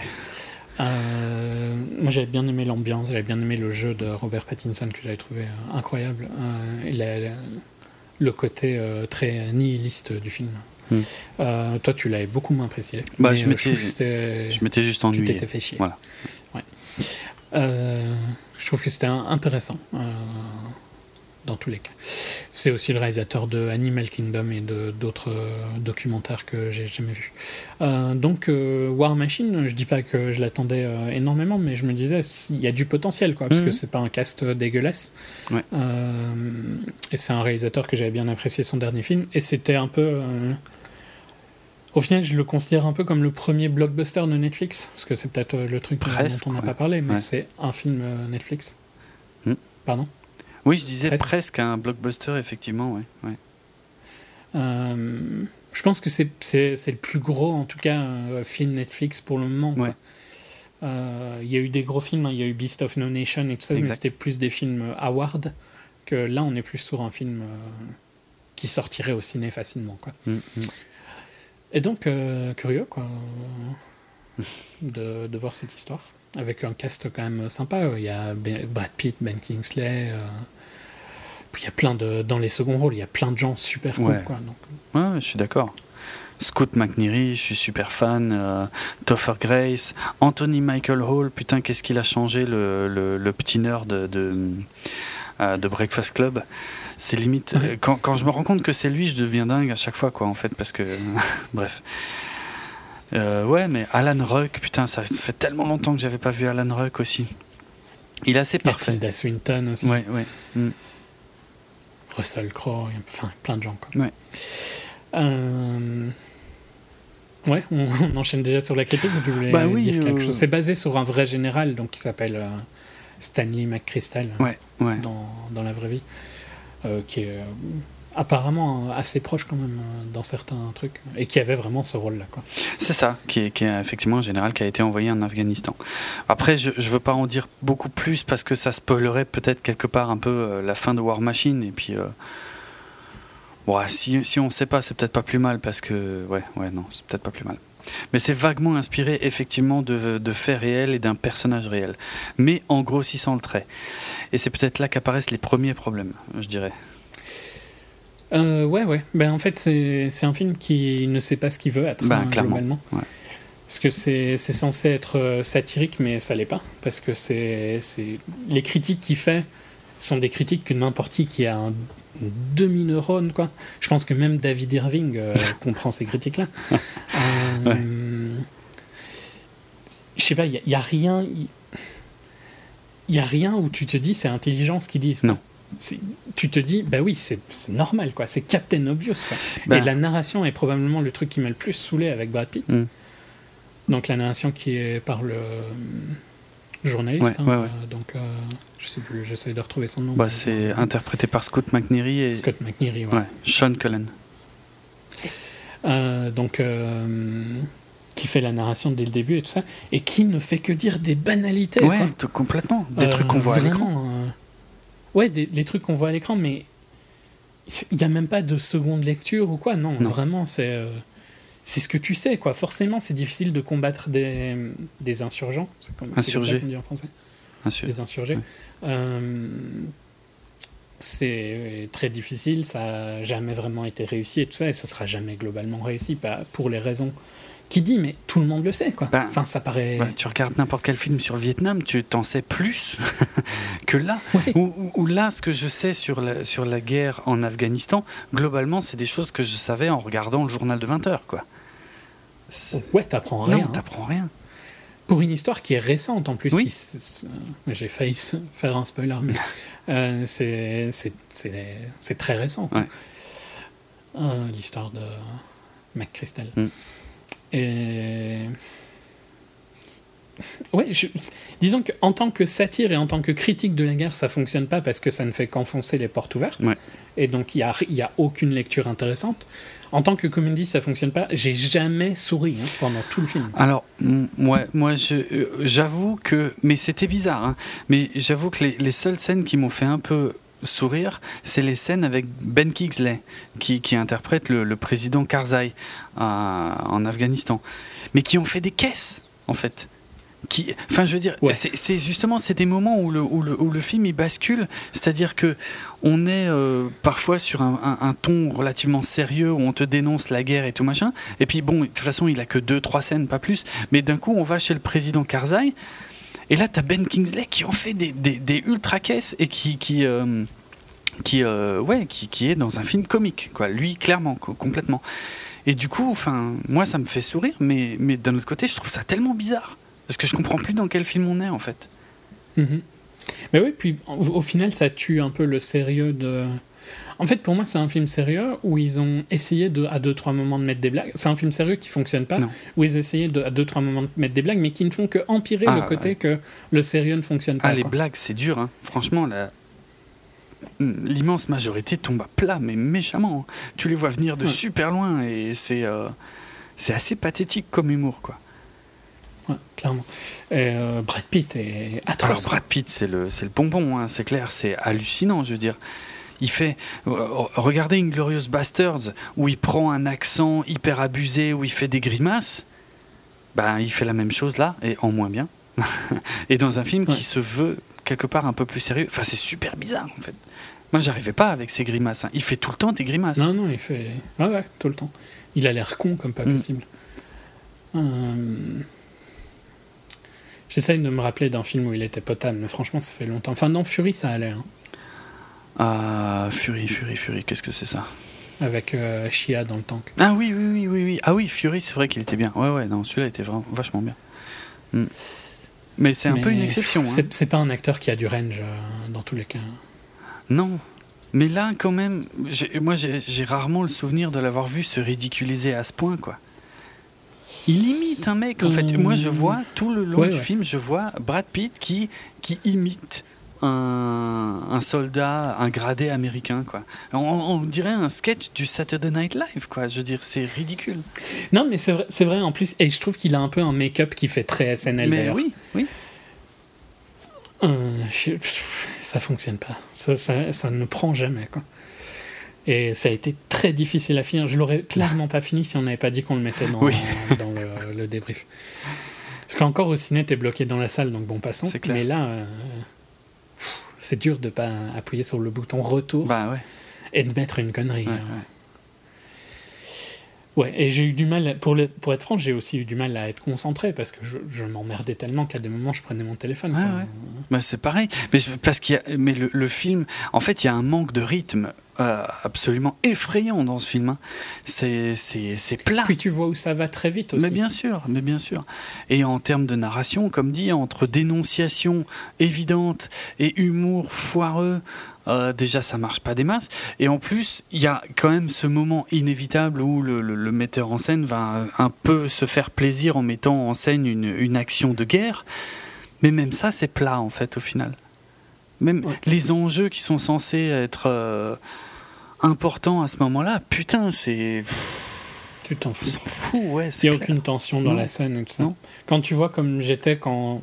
T'as toujours pas vu, je pense, 13 Hours Non. pour un film, faire un film récent ou Lone Survivor, tu vois, où tu, tu tiens les, les accoudoirs de- du siège parce que Mhm. tu es avec eux dans, le, dans la bataille. Ici, euh, rien à foutre. Ouais.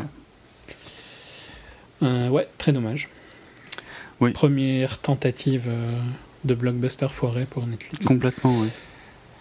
Dommage, ouais. Euh, ouais. Bon, je pense qu'il fera des chiffres énormes pour eux quand même. hein. Mais- Oui, bah, probablement. Le, le, le trailer. En fait, le trailer te vend le truc comme une, euh, une comédie, comédie. euh, satirique qui a l'air chouette, quoi. Mais. Putain, ça l'est pas. C'est pas le cas du Non. tout, clairement. Euh, ok. Autre chose, tu le déconseilles, tu le conseilles? Bah, je- je, le déconseille, je- hein, même s'il est gratuit. Ouais, bah, enfin, gratuit. Si on paye un abonnement de Netflix. Mais oui, oui, c'est clair que je suis moins frustré euh, après avoir vu ça que qu'en sortant du cinéma où je me dis putain, j'ai payé ma place pour cette merde. Mais euh, non, non, je conseille pas War Machine du tout. euh, c'est, euh, on s'ennuie, franchement. au bout de 5-10 minutes, tu te rends compte que, que, que ça va pas. hein. C'est même pas sur la Mhm. longueur. C'est parce que Ouais, non, t'as pas besoin d'aller loin. ça dure, ça dure. Après une demi-heure, j'en pouvais plus. Quoi. Parce que je crois que ça dure pas loin de deux heures ce foutoir. Et franchement, c'est trop quoi. Ouais, ouais, c'est super long. Je crois que ça dure juste en dessous de deux heures, mais euh, très Ouais. proche. Euh, je sais pas ce qu'il leur a pris. En plus, ils ont sorti tellement de trucs au mois de mai. Franchement, c'est incompréhensible. Ouais. Soit, passons. Il y a un changement, hein. Chez- il, y a, il y a du changement chez Netflix, mine de rien, parce que là, ils commencent à annuler leur propre, le- leur propre série. Ouais, les, les propres séries commencent à.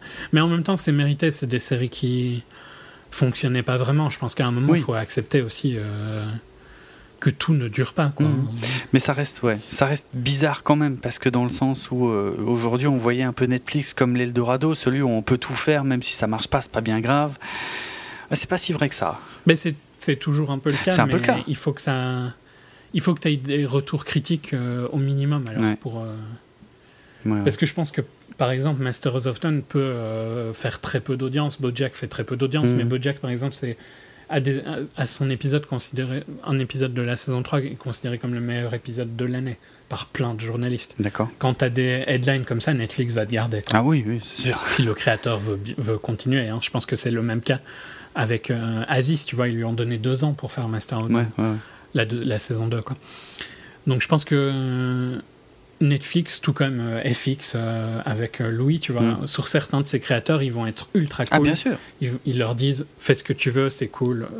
Mais pour un truc comme Sense8 qui n'a jamais eu un accueil critique, c'est de lui que je, je suppose que Oui, tu oui, parlais en sûr. particulier, Mm. qui n'a ni eu un accueil critique ni spectateur énorme, quoi, tu vois, Ouais. qui est plus dans le milieu du pack. Ils n'ont pas vraiment d'intérêt à le continuer. Ça doit être en plus un show qui coûtait super cher. Bah, c'était euh, probablement même, je crois, le plus cher. Enfin, ça et Marco Polo, c'était les plus chers, je crois, qu'ils avaient lancé. Ouais, effectivement- Marco Polo qui est aussi euh, annulé. Oui, ouais, oui, oui, c'est pour ça que je le mentionne. Euh, Bref, Mais c'est logique qu'on entre dans une phase de maturité Oui, pour lui. Il faut bien. bien sûr. il faut aussi renouveler, tu vois. Tu peux pas euh, continuer à. Enfin, dé- déjà, il y a un surplus de contenu, je trouve hallucinant sur c'est Netflix. clair. Euh, ils n'ont pas besoin de garder des choses s'ils veulent en relancer. Il faut, Non, c'est vrai. faut aussi pouvoir permettre. Quoi. Je suis d'accord. Euh, ok. Mais c'est sûr qu'ils sont dans une deuxième phase. hein. Je pense qu'ils vont plus, de plus en plus aller vers les films et tout ça Ouais. hein, également. Ah ouais, ouais, clairement. Euh, ok. Pirates des Caraïbes, Dead Men Tell No Tales. Alors, Ou euh, bien La Revanche de Salazar. Le merde, j'ai plus le titre français. Oui, je crois que c'est ça. la revanche de Salazar. euh, La vengeance de Salazar. Ok, euh, je te fais. Alors, je l'ai pas vu, hein, je dis tout de suite, euh, puisque War Machine était euh, finalement le seul euh, film qu'on avait vu euh, tous les deux hein, de, de cette émission. Euh, mais je vais quand même te faire une petite introduction à Pirates des Caraïbes. Euh, euh, mais alors vraiment une petite, hein, j'espère que les gens s'attendent pas à un dossier de malade, parce que euh, s'il y a bien quelqu'un qui connaît que dalle à Pirates des Caraïbes, c'est moi. Et vraiment, là sur ce coup-là, je suis vraiment un alien par rapport à, à la plupart des gens, euh, puisque j'ai pas vu tous les films. Mais euh, donc, euh, en guise de petite introduction, je vais dire que, comme j'espère, tout le monde le sait, c'est une série de films basée sur une attraction donc des parcs Disney. Il s'agit même de la dernière attraction sur laquelle Walt Disney lui-même avait bah, participé à, à, la conception, en tout cas en jusqu'en 1967 et, euh, et, Walt Disney n'a pas pu la voir ouvrir puisque lui était, euh, était mort trois mois auparavant. Euh, donc j'imagine, comme chacun le sait aussi, il s'agit d'une attraction où on est dans un bateau euh, et on navigue en fait euh, à travers différents tableaux avec des personnages en, en cire, donc mis en scène dans, dans, dans, diverses situations qui rappellent donc voilà l'époque des pirates et tout. Euh, ouais, je veux pas, je veux pas dire beaucoup plus parce que, enfin, pour moi, il y a un mystère. Allez, je vais, le placer très, très rapidement. Mais euh, donc, il s'agit bien d'une attraction Disney à la base. Sauf que quand j'étais à, Disneyland Paris, que j'ai fait Pirates des Caraïbes, en fait, j'ai été choqué parce que euh, moi, c'était une attraction que je connaissais depuis tout gosse, mais sous un autre nom et dans un autre parc que Disney.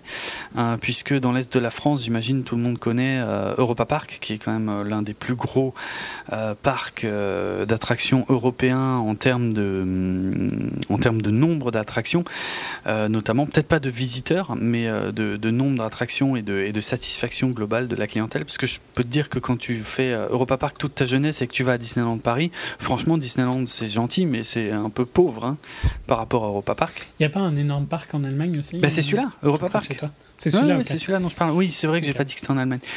Et. Euh, donc qui a été euh, qui a été construit par la famille Mack euh, qui possède hein, toujours le, le, parc Europa Park et qui euh, en plus euh, est une famille euh, qui est euh, qui est spécialisée dans la construction et la conception de d'attractions. Donc à Europa Park en fait ils, ils font eux-mêmes leurs, leurs attractions qui leur permet parfois d'avoir des des premières mondiales dans dans certains domaines et je sais aussi que euh, la famille Mac euh, vend ses attractions à d'autres, euh, évidemment, à d'autres parcs. Et quand j'étais à Disneyland Paris, si tu veux, le train fantôme, c'est le même que celui d'Europa Park, en moins bien. Et surtout, les Pirates des Caraïbes, en tout cas de Disneyland Paris, et, bah, et c'est le même, c'est la même attraction que moi je connais depuis tout gosse, sous le nom Piraten in Batavia, à Europa Park. Mais j'ai pas réussi à trouver l'info puisque d'un autre côté, là, comme je l'ai dit, il semblerait que l'attraction originale a été créée par par Walt Disney lui-même. Euh, je sais pas, je sais pas lequel a copié l'autre, mais en tout cas, il y a un truc qui est clair, c'est que les deux sont extrêmement proches. Bref, si quelqu'un, il me semble que dans nos auditeurs, il y a quelqu'un qui est très très pointu sur les histoires de, de parcs d'attractions. Donc, si quelqu'un a l'info comme ça, si quelqu'un saurait me dire qui est vraiment à l'origine de euh, des Pirates des Caraïbes, si c'est Disney ou la famille Mac, ou peut-être les deux finalement, peut-être que Walt Disney a conçu ça avec la famille Mac à l'époque et que c'est pour ça que moi je connais ça depuis que je suis tout môme, bien avant que Disney ne vienne s'installer en Europe. Peut-être, peut-être c'est ça la réponse. Bref on s'en branle. Euh, enfin, on s'en branle, pas moi, mais euh, c'est pas ça le vrai sujet. Le vrai sujet, donc, c'est une, une saga de films euh, qui, à la base, était en projet dès les années 90 et qui avait été d'ailleurs, enfin, qui était passé pas loin de l'annulation justement parce que bah, que c'était trop lié au, au, code des pirates et que c'était, enfin que c'était un genre qui était plus du tout euh, à la mode, mais qui a été euh, finalement euh, remis au goût du jour, ressuscité par le réalisateur, si je dis pas de conneries, Gore Verbinski. Euh, qui euh, donc a lancé euh, bah, le, le, premier film donc avec Johnny Depp. Et ça tout ça c'était en 2003 euh, alors il faut que je me mette les titres français sous les yeux parce que comme comme je connais très mal le truc euh, je, je patauge complètement. Donc ouais euh, premier film La malédiction du Black Pearl euh, puis, putain, mais j'ai pas une liste correcte là. Voilà. Euh, le secret du coffre maudit. Le secret du coffre maudit en 2006, jusqu'au bout du monde en 2007. Euh, et donc moi, si tu veux, de tout ça, en fait, j'ai vu que le premier en DVD, plein d'années après qu'il soit sorti, et puis ça m'a pas franchement laissé un souvenir impérissable, et j'ai jamais. Euh, eu d'intérêt. Ouais. Pour être franc, le premier, moi je trouve que c'était quand même un film assez intéressant. D'accord. visuellement intéressant Johnny Depp n'était pas euh, une grosse merde comme il est maintenant à l'époque, donc Oui. euh, il était marrant. Oui. Euh, c'était Orlando Bloom était aussi quand même plus connu à l'époque Mhm, euh, mhm, que maintenant. ouais. Euh, et c'est globalement c'était un peu lui le, le rôle principal. L'actrice euh, c'était Keira, je pense. Oui, Kira Knightley, ouais. était sympa aussi. Enfin, c'était un bon film de son époque, quoi, qui était intéressant. Le 2 était tout aussi intéressant, et puis après, ça ça n'a fait qu'empirer Ouais. Ah, je sais pas, moi j'ai vu que le 4. euh, au 3 et au 4, qui étaient vraiment euh, inregardables, quoi, pour moi. Ben, euh, et pourtant, et pourtant euh, ces films ont des, euh, des Des scores. box-office Ouais, des scores de Ouais, malades. Euh, surtout, je crois que le record absolu, c'est le 4. Et Alors, le 4, justement, moi, ayant raté le 2 et le 3, euh, le 4, j'avais été le voir au Cinoche avec des amis pour voir. Je te dis, sans, sans remater aucun des autres, parce que ça montre vraiment que je m'en fous, hein, parce que d'habitude, il m'en faut moins que ça pour me retaper la saga. Et le 4, euh, oui, avec euh, Penelope Cruz et tout. Et il avait claqué un box-office, il avait dépassé le milliard, et j'avais trouvé ça mais minable, mais tellement pourri que je m'étais dit, ok, Mais c'est bon. c'était aussi la vague des milliards, hein. le début de Ouais, euh, où ils ont tous fait leur vrai, milliard. c'est vrai, c'était les premiers films qui pétaient le milliard, mais quand même, celui-là, j'avais du mal, quoi. J'ai pas compris, Ouais. j'ai pas compris. Et puis, Le, mais le troisième, euh, en 2007, donc il y a quand même 10 ans, avait aussi déjà fait 950 millions, Ah ce ouais. qui était quand même énorme. pour l'époque, ouais. Le deuxième avait fait plus d'un milliard plus- il y a plus de 10 ans. Mm. c'est- vraiment des films qui ont rapporté euh, énormément. quoi. Ok. Pour un film que, en plus, Disney pensait à les fail. Quoi. Ils étaient prêts à le, euh, à le write-off dans, leur, dans leur bilan avant qu'il sorte. Quoi. Le, Lequel? Le... premier. Ah, le premier Ah ouais? D'accord. Ils pensaient que ça, que ça allait pas marcher. tout ça. Ah ouais. Et c'est. euh, Enfin, le, le total des- de tous les films est à plus de 4 milliards quoi, maintenant. Ok. Euh, en tout cas, à l'époque de la sortie du quatrième, euh, Disney était super motivé. Ils pensaient faire un cinquième et un sixième coup sur coup, enfin tourner ensemble. Euh, et puis patatras, en 2013 sort euh, The Lone Ranger avec justement Armie Hammer dont on parlait tout à l'heure hein, dans le rôle principal.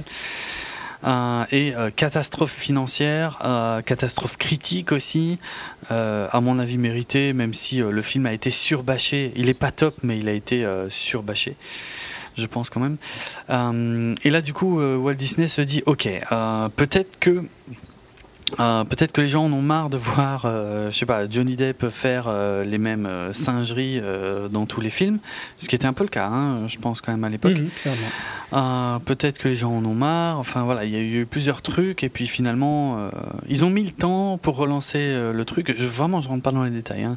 Et ils ont fini quand même par relancer ce, ce cinquième film, donc Dead Men Tell No, Tell No Tales, donc le- qu'est-ce que j'ai dit avant, la vengeance de Salazar, que j'ai donc choisi de ne pas voir euh, puisque je, cette saga ne m'intéresse absolument pas. Euh, ouais, ok. Donc, euh, moi, j'ai été le voir parce que cette saga ne m'intéresse absolument pas, mais je sais pas, un peu sadomaso sur les bords. Plutôt sado qu'autre Bah, tu, tu hein, les as peut-être pour- tous vus, donc je peux, là je peux Je les ai comprendre. tous Ouais, vus, voilà. ouais, voilà. Et pas vraiment que ce soit important, mais les réalisateurs ont fait un film qui était super intéressant en 2012. Donc c'est un duo de réalisateurs. Mhm. Joachim Ronning, je dois prononcer ça euh, comme une merde, désolé pour les Norvégiens, euh, et Espen Sandberg qui euh, avait fait le film Kon-Tiki en 2012 sur la vie de Thor Heyerdahl, euh, qui était euh, qui était un mec qui avait, qui avait décidé de prouver que euh, les j'essaye de retrouver la, la, la Quoi que Le- des, des humains en tout cas avaient pu aller sur les îles polynésiennes Ah, à une époque où les gens pensaient que c'était impossible. Ok, ok. Euh, Et pour faire ça, il avait refait un raft comme ils auraient été capables de le faire à l'époque. Mhm. Euh, en gros, que, il pensait que des gens avaient été. euh, des, des Sud-Américains avaient été en Polynésie avant l'époque colombienne. Euh, et euh, il a voulu prouver ça de manière euh, très pratique Mhm. en faisant un raft euh, avec les matériaux de l'époque et en se foutant à l'eau. Et euh, on y va tranquille. Il faut être taré pour faire ça. Ouais. Et c'était un film vraiment super intéressant. euh, donc un film euh, norvégien, Ouais. euh, mais euh, très très bien interprété par l'acteur principal que je connais pas, qui est un acteur norvégien, Palsver Valheim Hagen, euh, et qui racontait une histoire que je connaissais pas et euh, où j'ai appris plein de trucs que, que j'ai vraiment apprécié. D'accord. Euh, dans l'esprit euh, très huis clos, entre guillemets, parce que c'est pas enfermé, mais t'es sur un raft. quoi. Mhm. Vraiment très bon, quoi. Je le conseille. Et donc je me disais, peut-être que tu vois, ils vont apporter quelque chose un peu comme. ouais, tu vas croire que j'ai encore oublié son nom. Le mec qui fait Thor Ragnarok. Ah, euh, Taika Waititi. Ti- Taika Waititi, Mm. merci. Euh, tu vois, peut-être qu'ils vont apporter quelque Ouais. chose de différent. et tout ça. Ouais, ouais. C'est pas du tout le cas. hein. Ils rentrent dans le moule euh, pirate euh, et ça sort un produit pirate à la fin. Et c'est tout aussi nul qu'était le 3 et le 4, donc je- Mm. j'ai pas vraiment été surpris, tu vois. Je dirais que la différence, c'est que au moment du 3 et du 4, on en avait déjà marre de Johnny Depp. Maintenant, je pense que les gens sont activement repoussés par Johnny Depp Ouais. et dégoûtés de le voir. Ouais.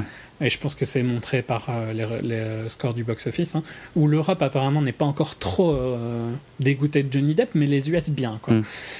Euh, a raison, hein, vu tout ce qu'il a fait. bon, il a quand même frappé sa, son ex-femme. Ouais. Et puis c'est un, un gros dégueulasse, quoi. Ouais, en plus, il s'est très mal comporté sur ce tournage-là, apparemment aussi. euh. Enfin, Ouais. de toute façon, euh, Refuser euh, des, des, des rôles parce qu'ils étaient écrits pour des femmes dans le- les premiers drafts. Donc, euh, oui, c'est vrai. C'est vrai, ouais, très bon esprit. Non, non, mais je- aujourd'hui, il a décidé, je crois, d'être une rockstar euh, aux côtés de d'Alice Cooper là, dans le, le groupe les euh, Hollywood Vampires, que j'aime beaucoup, soit dit en passant. Euh, mais le seul problème, c'est qu'il est en train de se la jouer rockstar, euh, enfin le gros con quoi. C'est-à-dire, ouais, c'est bon, Mm. je joue, je me défonce, je fais ce que je veux, et puis qu'on vienne pas m'emmerder. Ouais, mais c'est en train de se voir, mec. Et Ouais, puis je pense que être une rockstar, euh, c'était valide il y a 20 ans, Ouais. maintenant c'est plus non, accepté. c'est clair, c'est clair. Donc euh, t'oublies quoi, Mm, ça. mm. Euh, et euh, ben, arrête de dépenser autant de thunes et tu seras pas obligé d'aller faire des films que t'as pas envie de faire. hein, parce que si tu bois pour 30 000 dollars de vin, ce qui est prouvé hein, Ouais, par mois, c'est que peut-être que tu bois un peu trop. Quoi. Ouais. Et non, c'est pas un investissement si tu le bois. Effectivement, Euh, pas mal. Je sais pas, ce, ce, ce- ce mec euh, me dégoûte parce que je trouve ça tellement triste la descente Ouais, ouais. aux enfers qu'il a eu. C'était un acteur qui, quand même, était super intéressant À dans notre jeunesse et qui maintenant ne sait faire que plus que ce rôle-là. Pirate des Caraïbes l'a littéralement détruit. Ah, pense. complètement, complètement. Il lui a donné beaucoup trop d'argent Ah ouais. et l'a bloqué dans un rôle. Et en fait, il est devenu, il a inver. En fait, euh, c'est c'est l'inverse du méthode acting, quoi. Oui. Euh, Il, il- il a poussé tellement loin que c'est il est devenu son il personnage. est devenu son personnage, effectivement. euh, il fait. euh, Enfin, je veux dire, on l'a vu que ce soit dans Dark Shadows, dans Lone Ranger, il- c'est le Il même. ne fait plus que ça. Il fait plus que ça, quoi. Les mêmes grimaces, les mêmes mimiques, euh, il fait plus que ça, quoi.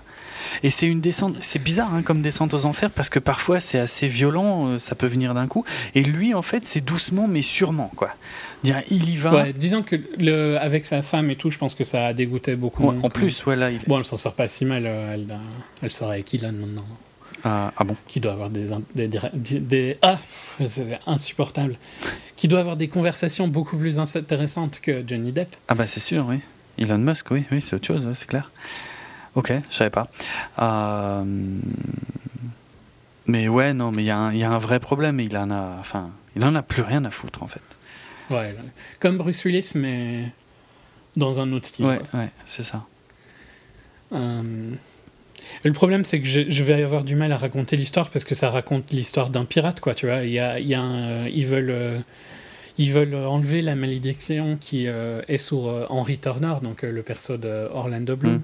Euh, et puis, ben, euh, je sais même plus comment il s'appelle ce mec-là. Enfin, le perso de Johnny Depp, quoi. Jack. Jack Sparrow. Jack Sparrow. Euh, lui euh, est toujours un alcoolique et donc euh, il perd son bateau et puis il faut qu'il récupère un bateau et tout ça. Il y a des pirates qui euh, veulent se battre. Il y a un pirate interprété par Javier Bardem qui tu te demandes ce qu'il a allé foutre là. Mm. Jamais compris ce que les gens décident d'aller dans ces films de merde comme Penelope Cruz et tout ça. Ouais. Complètement incompréhensible. Qui veut pourchasser Jack parce qu'il n'est pas gentil et qu'il l'a condamné à- à une vie pas très sympa et tout ça. Ok, je pense que de toute façon, tout le monde en a rien à foutre de ces histoires. Et en fait, je sais même pas pourquoi les gens y vont et je sais même pas te dire pourquoi j'y étais, tu vois. Parce qu'il y a même pas vraiment des. Est-ce qu'il y avait encore des batailles navales dans les premiers ou des trucs un peu? Parce qu'ici, j'ai trouvé ça très mou, quoi. Il y a même pas vraiment de scènes très impressionnantes. Ok. Euh, c'est visuellement c'est pas laid hein. le CGI est quand même euh, bien quoi. Mhm. en même temps le film coûte super cher donc encore heureux. Euh, c'est très propre l'eau est belle et tout ça. Il y a deux trois trucs que j'ai trouvé un peu bizarres notamment avec des requins fantômes je vais appeler ça où je trouve qu'ils sont un peu trop pourris. Et il y a deux trois scènes qui sont très euh, 3D euh, années 80 quoi où le truc saute Ah bon? sur l'écran tu sais à la à la Jaws dans Ah Dans Dans, Retour. Vers le futur, oui, oui, où ça vient, ça te vient Bah, dans enfin, tu vois l'effet 3D euh, plutôt que d'utiliser la profondeur de champ, euh, Oui. d'essayer de t'amener un truc dans la gueule. Ouais. Euh, tu le vois, c'est flagrant quand tu regardes le film en 2D. Enfin, c'est flagrant quand tu le regardes en 3D aussi, mais ça, ça te dérange moins parce qu'il y a au moins un intérêt. Mais quand tu le vois en 2D, c'est flag. Donc, c'est difficile de critiquer dans le sens où je pense que vous savez ce que vous allez voir quand vous allez voir un pirate, et c'est exactement ce que ça va être. C'est comme le 3 et le 4, c'est mauvais, c'est pas laid visuellement, c'est assez mal interprété par tout le monde, notamment les deux jeunes qui sont complètement pourris. Euh, Bardem, ça passe encore, tu vois, Ouais. euh, et Johnny Depp, ben, c'est Johnny Depp, quoi. Il enfin, il n'y a aucune surprise dans ce rôle. Mm. Euh, les autres sont euh, comme tu les attends. Quoi. J'ai trouvé que Geoffrey Rush, qui joue Barbossa, est encore plus pathétique qu'il ne l'était avant. Ah bon? Euh, il a une scène un petit peu potable vers la fin du film, mais bof quoi. D'ailleurs, pour moi, il y a un gros spoil dans le wiki sur euh, le nom des personnes. Ah, d'accord. Donc je vous déconseille de regarder si ça vous intéresse. Euh, mais ouais, par contre, le, dans les pires trucs, c'est vraiment le, le jeune acteur qui est censé être. euh, donc qui joue le fils de Turner, Orlando Bloom, c'est dit au début, Mm. pas un spoil. Qui est, je suppose, censé être un possible remplacement s'il voulait continuer la saga Ah, je crois- à Je Jack. crois que c'est le but, ouais. Ouais, mais il est tellement mauvais, il a aucun charisme, c'est vraiment atroce. Il est interprété par Brendan Thwaites, qui apparemment était dans Gods of Egypt. Donc euh, peut-être que toi t'avais vu ce truc-là. Ah. Il jouait Beck. Euh, alors attends, je suis en train de chercher, mais euh, oui, oui, Gods of Egypt, Bah, euh, c'était- sublime euh, comme ratage. c'était. Ouais, C'était un voleur qui s'alliait avec Horus. Oui, ok, ouais, je crois que je vois, je vois qui c'est, mais là je cherche juste sa tête, mais j'arrive pas à trouver de lien. Mais enfin bref, oui. Il était aussi dans Son of Gun dont j'avais parlé avec Ewan McGregor, où, où son rôle était pourri, mais enfin, c'était moins, c'était moins flagrant qu'ici. Il est vraiment d'une médiocrité rare. Bon, il, Il y a aussi Kalias Coldelario qui était dans Skin, qui joue un jeune euh, perso féminin, où le script est d'une euh, misogynie rare, où euh, Ah genre, euh, parce que c'est une femme, c'est forcément une sorcière. Parce que c'est une femme qui a deux neurones, c'est forcément une sorcière. Ok. Et alors c'est une blague qui, zan- qui- Ils insistent dessus pendant tout le film, quoi. Où dès qu'elle dit un truc, euh, witch, witch, witch, euh, qui sort de toute la gueule des persos euh, masculins. Ok, ça devient. C'est lourd après une seconde, euh, ben après une heure, je te dis pas comment Mm, c'est mm. lourd. Mais le problème, c'est que rien de tout ça n'est vraiment surprenant. Donc je, je rage pas vraiment quand je l'ai vu, tu vois, parce que je savais très bien ce que j'allais voir, quoi. Ouais. Et c'est exactement ce que j'ai eu. De la merde. Donc si vous voulez aller voir de la merde, vous pouvez aller voir euh, Pirates des Caraïbes, c'est- vous savez très bien ce que ça va être. Euh, dans un sens, c'est un peu comme. euh, c'est comme un fast hein, pour, pour moi. C'est juste que moi j'aime bien les fasts parce que c'est un sujet qui me plaît plus, tu vois. Mhm. Euh, mais peut-être que si t'es à fond dans les trucs avec des bateaux et tout ça, t'es à fond dans Pirates, même si tu sais que c'est de la merde, t'apprécies peut-être quand même, quoi, tu vois. Bah, je pense que celui-ci, c'est la même chose. On est très loin de la qualité du premier qui avait un vrai intérêt, je maintiens, mais on est clairement dans la lignée du 3 et du 4. Quoi. D'accord. Euh, je sais pas, il y aura peut-être des suites potentielles, hein. en tout cas, il y a un post-crédit qui peut le laisser euh, penser, je dirais rien de plus. Mhm. Euh, mais par contre, le box-office euh, se ramasse quand même assez mal, assez, assez violemment. Quoi. Ouais. Et c'est grâce à l'Europe qu'ils sont quand même sauvés. Ouais, ils, ils gagneront du fric, je pense, euh, au final, mais, mais largement pas. Je pense que eux, ils veulent faire au moins 1,5 milliard, tu vois, un truc comme ça. Euh, je sais pas s'ils y arriveront. Je sais pas s'ils arriveront au milliard avec celui-là. Ça a l'air mal barré. Non, je pense pas. Je, je pense même, je pense qu'ils vont caper à 600 au grand Ah max, quoi. Ok.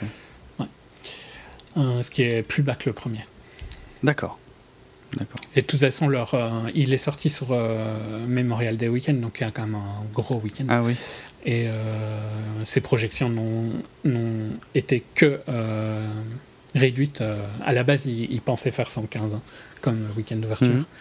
Et ça a été réduit, réduit, réduit. Et Ah. au final, ça a été euh, à, sou- à juste en dessous de 80 millions si tu comptes les 4 jours. Ok. Donc c'est assez loin quand même de leurs attentes. Pas fou. Ouais. Euh, ouais. Et L'Europe les sauvera et le film euh, sera rentable, mais est-ce qu'ils vont vraiment investir dans un mec qui en plus tu peux plus vraiment compter sur lui pour faire de la promo vu qu'il est détesté par tout le Ouais, monde? ouais. Euh, pour moi, le Johnny Depp, là, sa seule solution, c'est euh, tu fermes ta gueule, tu te mets à l'écart pendant 5 ans, euh, qu'on t'oublie, et puis tu reviens avec des projets intéressants. Quoi. Mais c'est sa seule rédemption possible.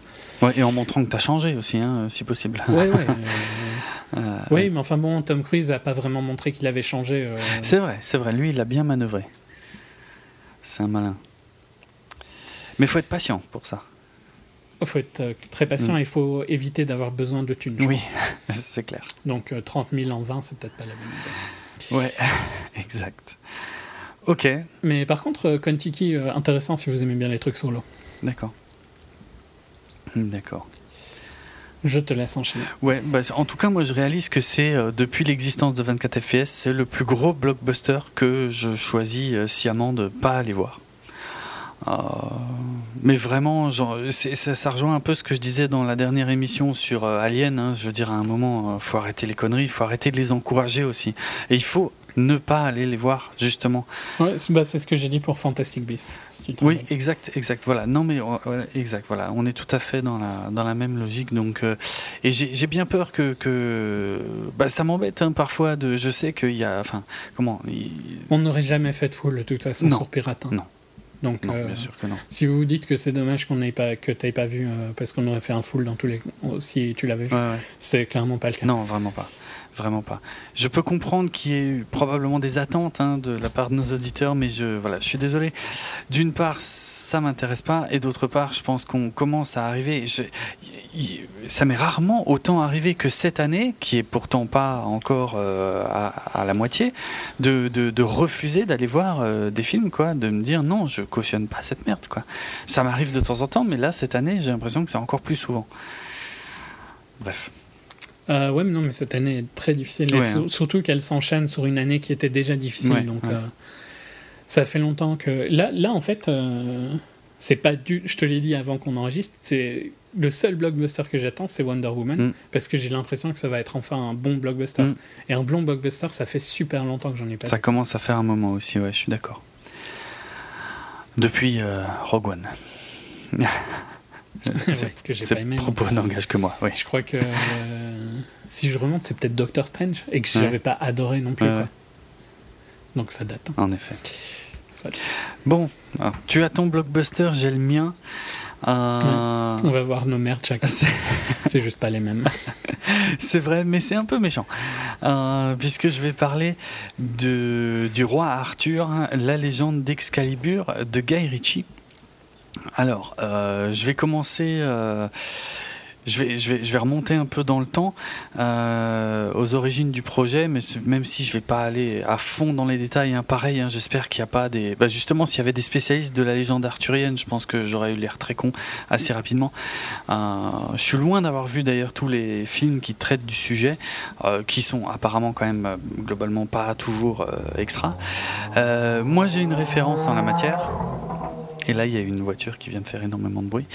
Euh, j'ai une référence en la matière quand même, c'est Excalibur de John Borman qui, est de, qui date de 1981, euh, qui est un film pour lequel j'ai beaucoup d'attachement, même si je le trouve pas parfait, euh, et que je pense que pour un jeune d'aujourd'hui, ce serait à mon avis extrêmement compliqué de voir Excalibur.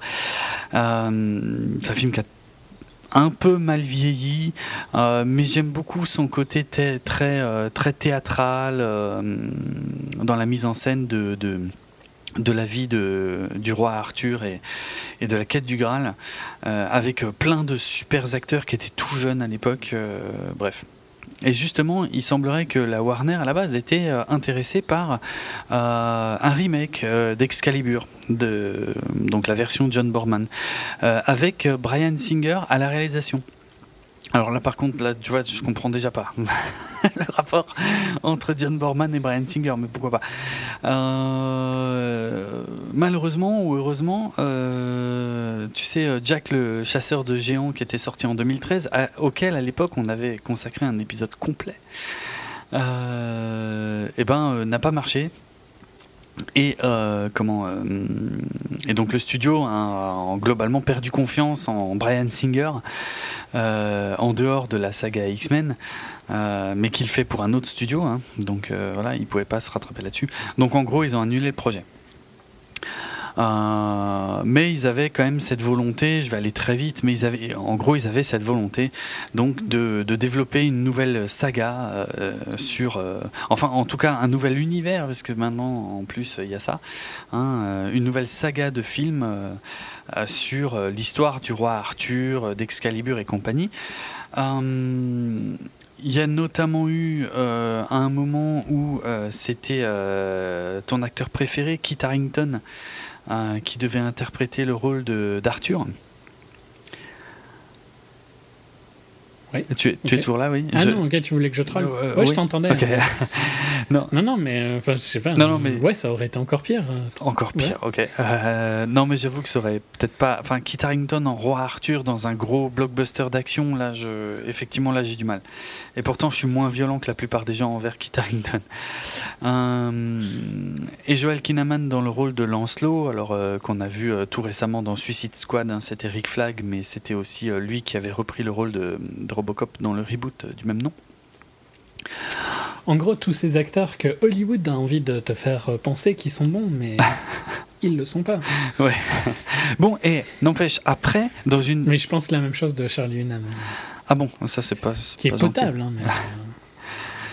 Pardon? J'ai dit c'est ça, c'est pas gentil, parce que moi j'aime bien Hunnam.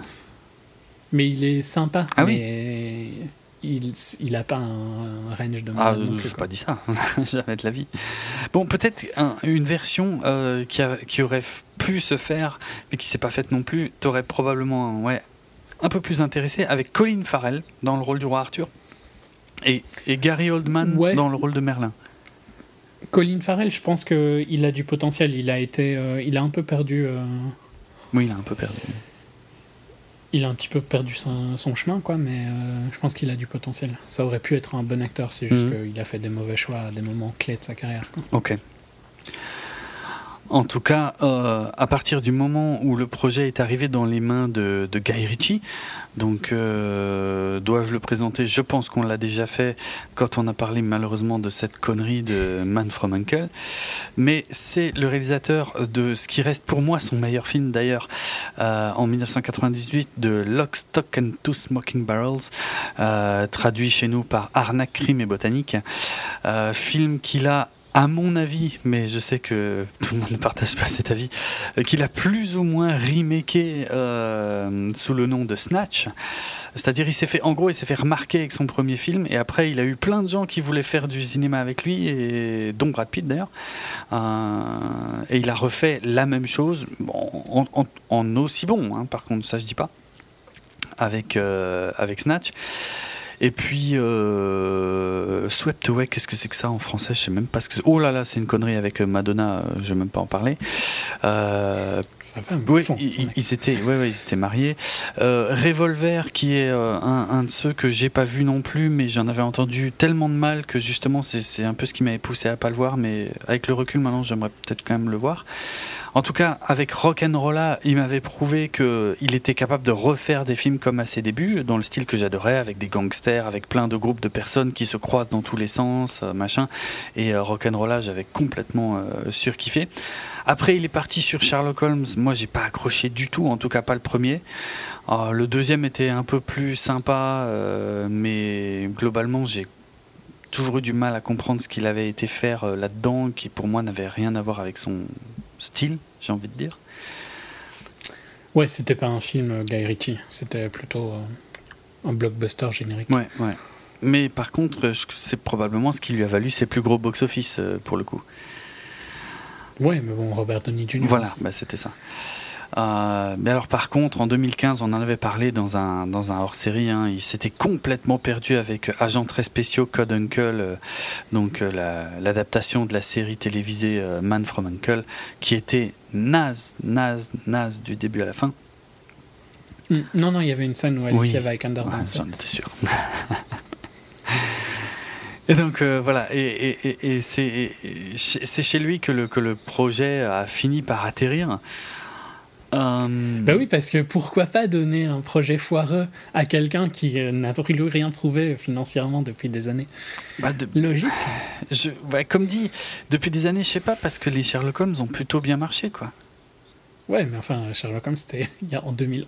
quoi. Bah oui, mais à part ça, il y a eu que Man from Uncle depuis. euh, c'est pour ça que Ouais, ouais, mais bon, Sherlock Holmes, c'est aussi euh, par, à cause de Robert on est, on est bien d'accord. Ouais, ouais, non mais je sais, moi, je trouvais pas, je retrouvais pas le style de Guy Ritchie dedans de toute façon. Euh, donc dans le rôle principal, celui d'Arthur, puisque c'est de lui qu'il s'agit, il y avait trois acteurs hein, qui étaient finalistes. Euh, Charlie Hunnam, c'est lui qui a été retenu, donc euh, Sons of Anarchy, tout ça, on a déjà parlé de lui hein, probablement quand on a fait Pacific. Pacific Rim, tout à fait. Euh, les deux autres finalistes étant Henry Cavill, euh, donc qui était dans Man from Uncle. Où il montrait un charisme. et je vais pas rebondir là-dessus. Et, et Jay Courtney. Donc j'avoue qu'on est. ah bah, un autre. non, mais en fait, tu vois, c'est. T'avoueras quand même que les potentiels euh, acteurs pour euh, King Arthur sont quand même la liste de tous les losers que Hollywood a envie de te faire croire qu'ils sont bons. hein. Tu rajoutes genre Taylor Kitsch et euh, c'est bon. quoi. Et on n'est pas loin, ouais, c'est clair. C'est clair. Bon, bah oui, oui, non. Je suis pas, je suis pas en désaccord, hein, c'est pas des acteurs de malades. Moi, c'est des acteurs que j'aime bien à la limite. Bon, pas Jay Courtney, mais euh, sinon, euh, Hunnam et Cavill, oui, je les aime bien, mais dans des rôles euh, spécifiques, quoi, on va dire. Et encore, j'ai même pas vu euh, Sons of Anarchy, donc euh, moi, Charlie Hunnam, c'est Pacific Rim, quoi. Ouais, mais je- ou globalement, tu vois, j'ai bien aimé Pacific Rim, mais il était clairement pas un point fort. Quoi. Il était plutôt. euh, Il, ne, rou- il ne ruinait pas le film. Ouais, oh, c'était quand même un peu mieux que ça. Mais je, je, je dis pas, hein, c'était pas non plus incroyable, quoi. C'est- J'ai pas une haine particulière hein, pour Charlie Hunnam. Ouais. C'est plus que je m'en fous, tu vois. Mais je trouve que.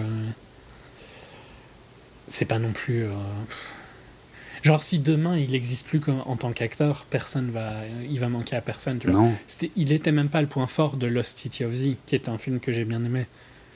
Ah, je trouvais qu'il était pas mal, moi. Il est. il- Il était pas mal, mais c'était pas lui. Genre, tu vois, euh, il genre, ben, Pats, par exemple, était beaucoup plus Oui, impressionnant. pour le coup, oui. Mais Hunnam était loin d'être mauvais sur ce coup-là. Ouais, ouais, mais je, mais je crois que je l'avais dit quand Mm. on avait parlé de Z, que j'ai, je l'avais trouvé euh, pas trop mal dans celui-ci. Mm. Mais voilà, il manque de, il manque de range en tant qu'acteur. Ouais. euh. Euh, T'avais pas vu le truc de Del Toro, euh, Crimson Peak? Il était dedans aussi, je crois. euh, si, si, je l'avais vu pourtant. Euh, c'est un film que je me souviens que je trouvais euh, globalement très raté, euh, sauf visuellement. Donc effectivement, même les, les prestations des acteurs, actrices qui étaient là-dedans euh, m'avaient pas paru euh, fondamentalement mémorables. Bon, pour faire un peu le reste du cast, euh, parce que euh, apparemment, bon, pour, la, pour la figure un peu magique, parce que mine de rien, on est dans la légende arthurienne, quoique je vais peut-être préciser tout de suite qu'en fait, pour les puristes de la légende arthurienne, je pense que ce nouveau film est, une, est un scandale absolu. Euh, comme dit, moi je suis pas au fait de, de toutes les versions d'ailleurs, hein, parce qu'il y en a quand même un paquet, de toutes les versions de la légende arthurienne, que la plupart des gens d'ailleurs, si ça se trouve maintenant, connaissent bien mieux que moi grâce à, à la série Camelot d'Alexandre Que encore une fois, en tant que bon extraterrestre, je dois faire partie d'un des rares à ne pas connaître par cœur, euh, et voire même à n'avoir largement pas vu en entier, euh, malgré les... C'est cool, vu on est quand même deux, tu vois. C'est ça, bah c'est nous deux. Vu que moi j'aime pas Camelot, c'est quand même assez impressionnant. On doit être les deux. euh. Bah alors toi t'aimes pas, moi je dirais pas jusque là, mais disons. Moi j'en ai plus rien à foutre qu'autre Ouais. chose. hein. Bah, pff, disons que moi, euh, en fait, j'aimais bien. Je regardais au tout début quand ça passait à la télé. Je trouvais ça très marrant, mais c'était euh, bah, des vignettes, quoi, des petites vignettes humoristiques très sympas. Mais putain, il y a un tel culte qui est venu là-dessus que. C'est plus ça qui me fait rire qu'autre chose. Ouais, ben moi, en fait, ça m'a. presque dégoûté. Et pourtant, j'aime j'aime bien Astier, mais quoiqu'à un moment, j'ai trouvé qu'il tournait un peu en rond dans, dans son style aussi. Mais bon. Je dis pas que j'aime pas Astier, hein. j'espère que je vais pas recevoir des messages d'insultes de partout. Euh, c'est juste que. Menace de mort, je Euh, pense. ouais, mais carrément, en France, ouais, non, mais sérieux, ouais, ouais, c'est grave. Mais c'est juste que voilà, je, aujourd'hui, j'ai plus envie de m'intéresser aux deux spectacles qu'il a fait, qui ont l'air euh, très très cool, euh, que par contre me retaper Camelot, je, enfin bref. Je passe probablement à côté de quelque chose, je vais me faire insulter, tant pis. Mais voilà, je, franchement. Mais je suis tout à fait d'accord, les spectacles ont l'air super intéressants. Mm, mm. C'est juste qu'ils sont, enfin, ils sont trop vite sold out à cause du culte Ouais, clairement, autour de lui, clairement. quoi, je trouve.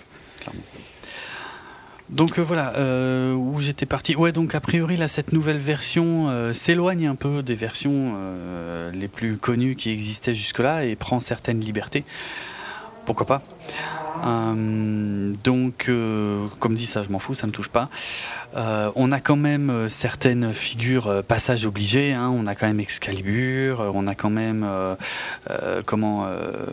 la figure du père Uther Pendragon, interprété ici par Eric Bana, et puis divers personnages plus ou moins connus, dont certains que je révélerai pas.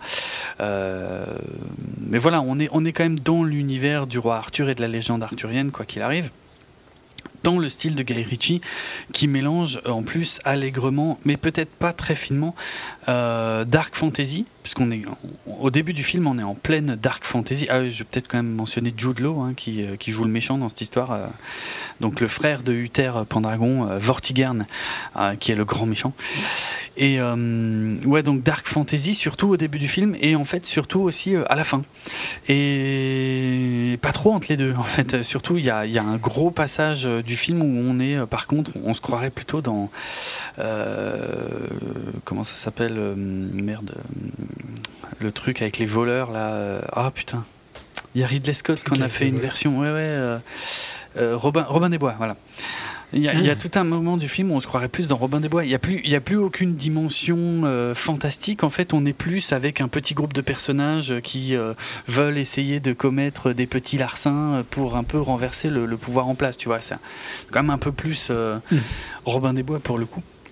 Donc ça c'est vrai qu'il y a un mix qui est un peu bizarre parce que c'est quand même un film à assez gros budget. Hein. euh, la Warner euh, mise assez gros là-dessus. On est à, on est à 100 75 millions de dollars. Donc gros effets spéciaux au début. Plus, plus ils veulent en faire 6. Ouais, enfin ça c'est mort. Hein, on est tous d'accord. Oui, c'est clairement mort, mais ça n'empêche qu'ils ont voulu. Non, non, c'est vrai, c'est vrai. Le plan de départ, c'était d'en faire toute une saga. Et je vais être franc. euh, je mélange un peu tout là, hein, les aspects techniques et mon avis, euh, tant pis. Euh, mais moi j'ai bien aimé, Euh, j'ai vraiment bien aimé, j'ai passé un super moment, j'ai trouvé que Charlie Hunnam était super attachant, j'ai trouvé que les... hum, les séquences où il y a du montage épileptique à la Guy Ritchie euh, qui accélère à fond la caisse la narration, euh, moi j'adore, je suis ultra fan et ça faisait super longtemps que je l'avais pas revu faire des trucs dans ce genre, euh, en tout cas aussi bien. Genre tout au début du film, je crois que c'est même littéralement le hum, générique du film qui te raconte toute l'adolescence d'Arthur, mais c'est ultra cut et on voit que à chaque fois une ou deux secondes d'une action, enfin bref, mais moi j'adore. Ça raconte tellement de choses en peu de temps qui aurait été ultra relou à faire en version euh, en standard, on va dire. Moi je kiffe quoi. Et puis voilà, le film est léger, euh, comme dit. C'est pas euh, pas sérieux on est très très loin. On est même à l'opposé total de John Borman hein, pour le coup. Euh, c'est euh, très spectaculaire hein, quand quand Arthur empoigne Excalibur. En fait euh, ça devient limite un jeu vidéo quoi. C'est-à-dire euh, il fait des combos C'est-à-dire quand il est, il est déjà plutôt doué quand il a pas Excalibur. C'est un mec qui se bat super bien et tout machin. Il y a plein de scènes du genre. Mais alors quand il a Excalibur, là en fait, euh, euh, c'est un peu comme dans euh, Shadow of Mordor. Tu sais, un des derniers jeux là sur Seigneur des Anneaux. T'as les combats en fait un peu au ralenti où tu dois faire des combos en fait entre, tu passes d'un personnage à l'autre. Bah voilà, on est dans cette imagerie là. Euh, mais j'ai passé un bon moment. Il y, a, hum, il y a plein de persos secondaires, forcément, hein, toute la bande euh, autour d'Arthur puisqu'on est au tout début de son histoire, puisque comme tu le dis, le, but c'était de faire une saga de six films. Donc là, on raconte seulement euh, comment il va reprendre le trône qui lui est dû, quoi. Et contrairement à d'autres versions, il lui suffit pas de prendre l'épée pour être le roi, quoi. Ça va être beaucoup plus compliqué ici, mais c'est fun, c'est léger, c'est rythmé. comme dit, même s'il y a des grosses différences entre certains passages très dark fantasy et d'autres beaucoup plus terre à terre pour le coup, mais moi dans l'ensemble, j'ai passé, euh, j'ai passé un bon moment. J'ai beaucoup apprécié comme tu as évité euh, mon troll. Hein. oui, non, mais je. J'essaie de, de, de, de, rester sur ma lancée parce que sinon, j'ai pas non plus envie qu'on y passe euh, un temps fou hein, pour être français. Non. Moi, la raison pour laquelle j'ai pas été le voir, c'est que Man from Uncle, c'était clairement une de mes pires expériences de l'année où il est mhm. sorti. Je pense que c'était 2015. Ouais. Et euh, le trailer euh, de King Arthur me dégoûtait, quoi. Donc euh, il n'en était pas question. Et pour donner mon avis, je vais citer une critique américaine que je trouve fort amusante. Uh, I'm no businessman, but plans from for a six-film franchise may be optimistic. Optimism is nowhere to be found in a Ritchie movie itself. It is grim and stupid thing from one one of the world's most successful mediocre filmmakers. And if Shakespeare King Lear were blogging today, it supplied the blurb quote Nothing, nothing will come of nothing. ok. C'est très violent, hein, comme veux... ouais. C'est de euh, Michael Phillips euh, du Chicago Tribune qui euh, critique euh, légendaire aux US. Hein, D'accord. Euh, je trouve la critique bonne. Et je vais ah. dire que c'est mon avis. Ah bon? D'accord, ok. Je me vois à travers lui. Non. Sans avoir vu le film. C'est très cool. Euh... Non, je, je, je, suis quasi sûr que je détesterais, hein, pour être franc. Ok. Ouais, c'est possible. Parce que le côté dark fantasy et tout ça, c'est déjà quelque chose que euh, j'aime pas de base. Oui, oui Donc, ça aide pas. Euh, je pars avec un négatif. Mhm. Euh, et c'est des acteurs que je trouve pas super intéressants. Jude Law, j'ai rien contre, mais ça fait longtemps qu'il a rien prouvé non plus. Donc, euh. Non, mais là surtout, il est très cliché. Hein. C'est pas du grand Jude Law. Je le vois dans le trailer en fait. Tu vois. Le trailer euh, me montre tous les côtés que j'ai vraiment pas envie de voir, et peut-être qu'il y a un peu plus autour, mais je sais que ça m'énerve. Hmm. Non, mais c'est pas. Moi, moi, je trouve que c'est un bon film popcorn, mais je vais pas dire que c'est un chef-d'œuvre. Hein, mais en tout cas, c'est, ça fait quand même. Les blockbusters, j'ai l'impression, sont de plus en plus mauvais. Et ça fait quand même un moment que j'avais pas vu, par exemple, un groupe de personnages qui fonctionnait aussi bien. Ça, ça fait plaisir, tu vois. Arthur, alors en plus, c'est un Arthur très Guy Ritchie, donc je veux dire, il est un peu connard, grande gueule, machin, euh, il la ramène tout le temps. Euh, et euh, oui, c'est probablement un peu choquant pour les puristes de la légende arthurienne, mais voilà, ça divertit, c'est sympa. Il y a d'autres personnages autour de lui qui arrivent quand même un tout petit peu à exister, ce qui est de plus en plus rare. Euh, quand on bascule dans la fantasy, euh, c'est plutôt pas mal euh, foutu visuellement, même si c'est ça tranche beaucoup trop. Par contre, en fait, ça passe de, de, trucs trop terre à terre à de trucs trop fantastiques. En fait, il y a un peu un problème d'équilibre.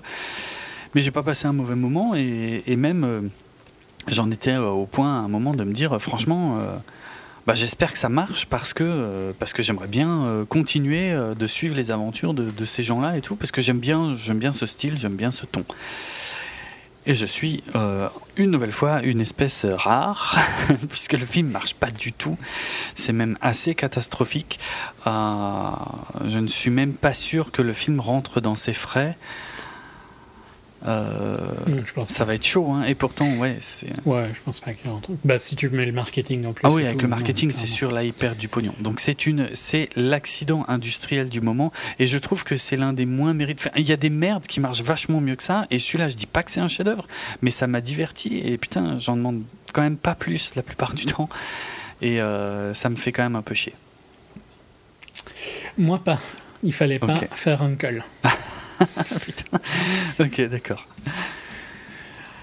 Euh, et bien, on va clôturer Mm. avec euh, un film que tu as vu, pour euh, le coup. Ah oui, mais comme dit, Il y a longtemps. Et qui euh, a une date de sortie en mai. Donc, c'est bon. Il est sorti le 31 mai euh, 1984 dans une ressortie en Belgique.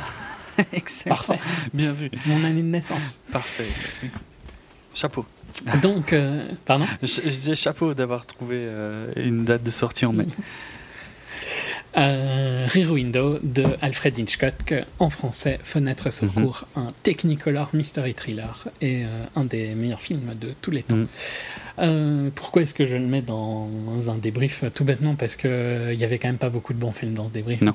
Et que je l'ai vu au cinéma, donc je juge que on peut le mettre. Mhm. Euh, je l'ai vu dans une séance euh, qui s'appelle Les Classiques euh, des Grignots pour ceux qui sont liégeois euh, et belges euh, d'entre vous. Euh, donc vous connaissez sûrement. Où il y a toujours une petite présentation avant le film qui est toujours super intéressante. Donc je vous conseille vraiment d'aller au classique. C'est une bonne manière d'apprendre l'histoire du cinéma. Si le cinéma pour vous, c'est plus que juste du divertissement, ce qui n'est pas un problème si c'est juste du divertissement. C'est plus comme ça que toi tu le vois d'ailleurs, je Ouais. pense. Mais si on voit ça comme euh, plus euh, un art euh, et qu'on veut euh, s'informer sur les origines et tout ça, c'est une bonne manière de faire des courses et d'aller voir des classiques. Surtout quand ils sont expliqués par un prof avant. J'ai déjà parlé de ce prof-là, hein. c'est un prof que je trouvais super intéressant, qui m'a beaucoup aidé dans ma, mon analyse du cinéma. Donc, euh, Rear Window, pour les rares qui ne savent pas de quoi ça parle, c'est euh, L.B. Jeffries, euh, Jeff Jeffries, qui est interprété par euh, un des acteurs iconiques de d'Hitchcock, James Stewart, probablement son acteur favori dans, dans toute, dans toute sa carrière, euh, qui se retrouve, qui est un journaliste euh, photo, et qui se retrouve bloqué dans son petit appartement new-yorkais euh, à cause d'une euh, d'une jambe plâtrée, enfin un peu plus que la jambe, hein, ça monte jusqu'à son jusqu'à sa taille, donc peu plus haut quoi. Et, et qui euh, se retrouve à euh, jouer un petit peu au voyeur euh, avec ses voisins, dont il a une vue sur la cour arrière. Donc on est dans un bloc new-yorkais où il y a un centre qui est vide et on- il, il voit les, les trois autres côtés, quoi, en gros. Ouais.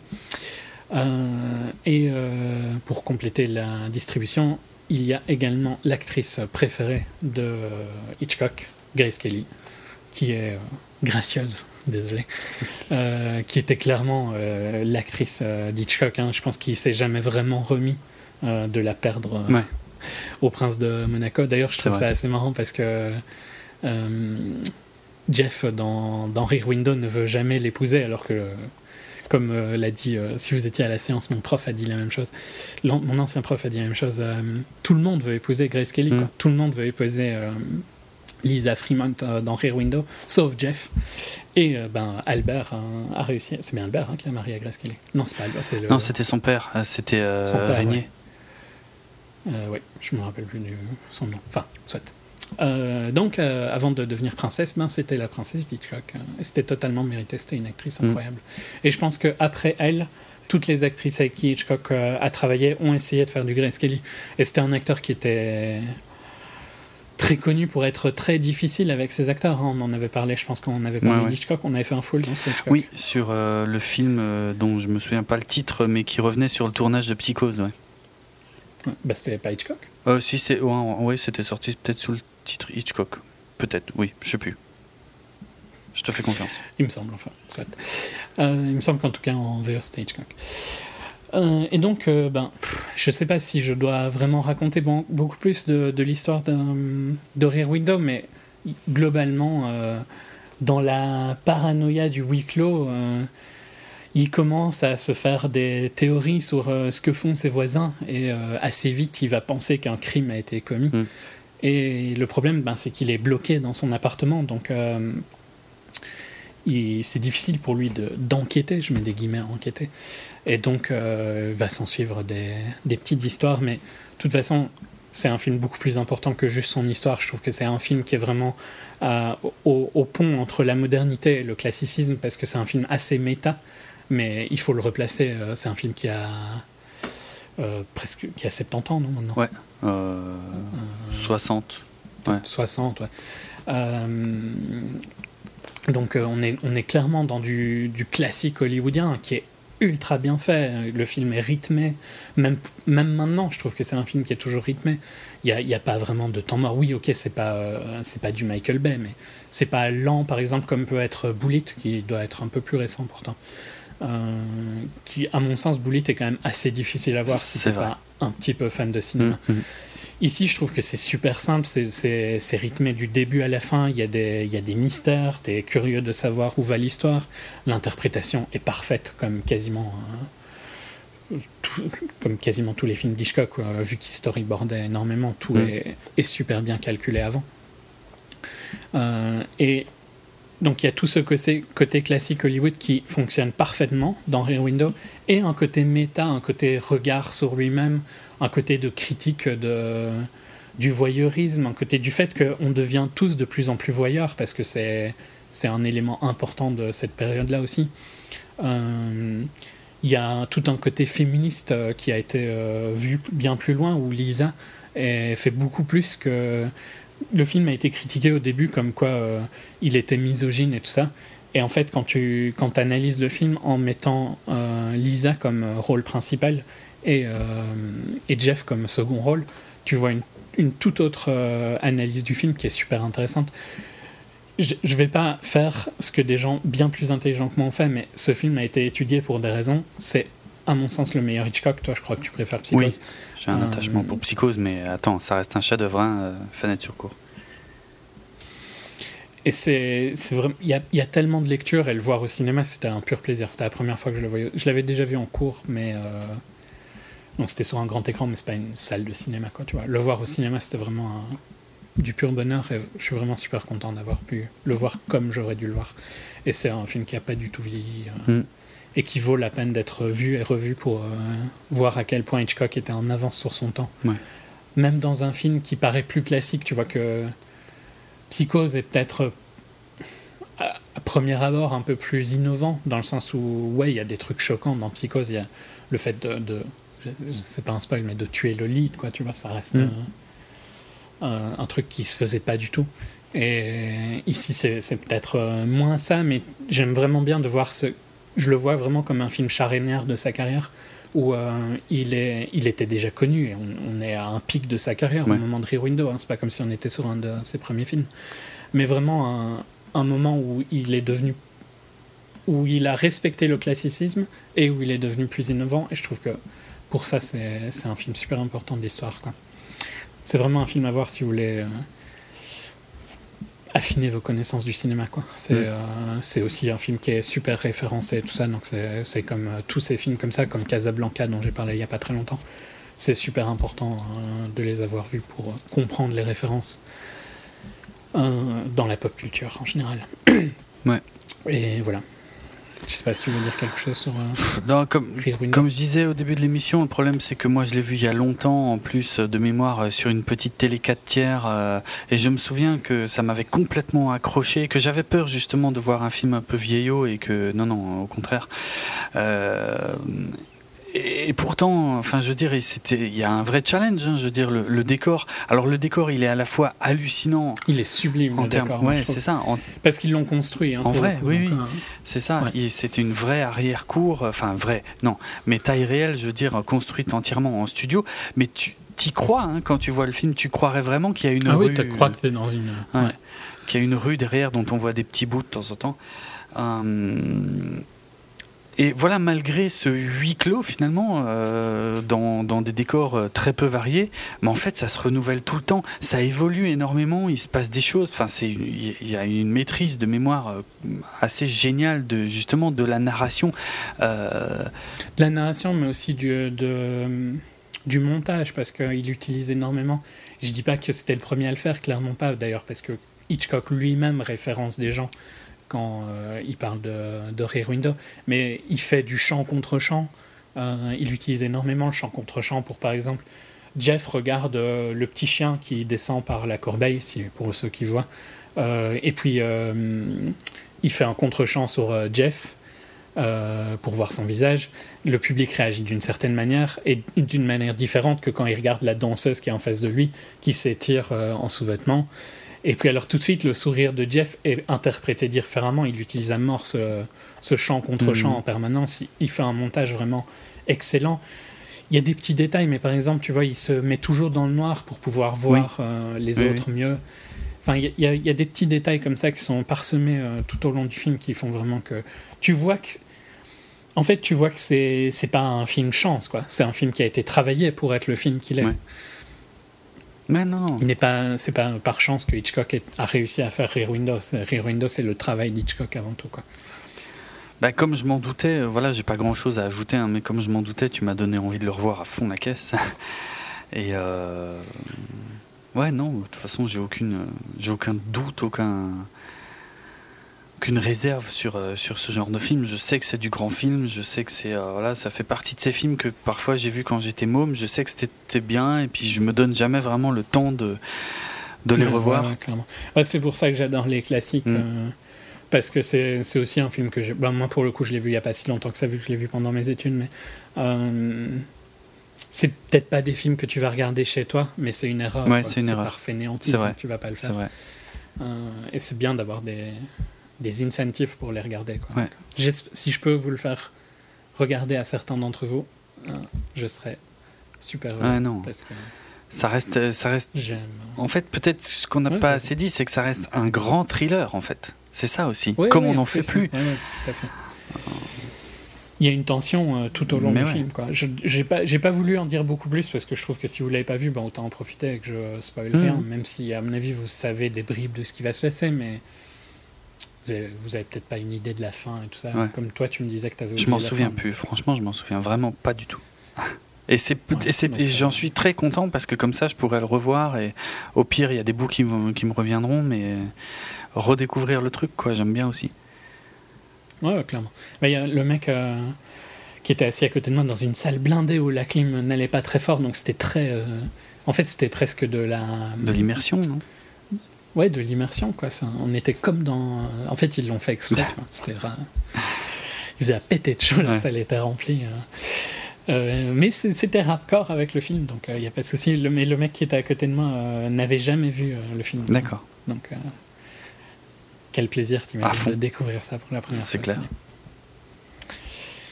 Voilà, bah, si vous l'avez jamais vu, profitez-en. Pour, pour les Liégeois, à mon avis, il doit passer au ciné. euh, parce qu'en général, quand ils font un classique, tu as la présentation une fois, mais après, ils le, ils le repassent euh, à quelques séances. Mhm.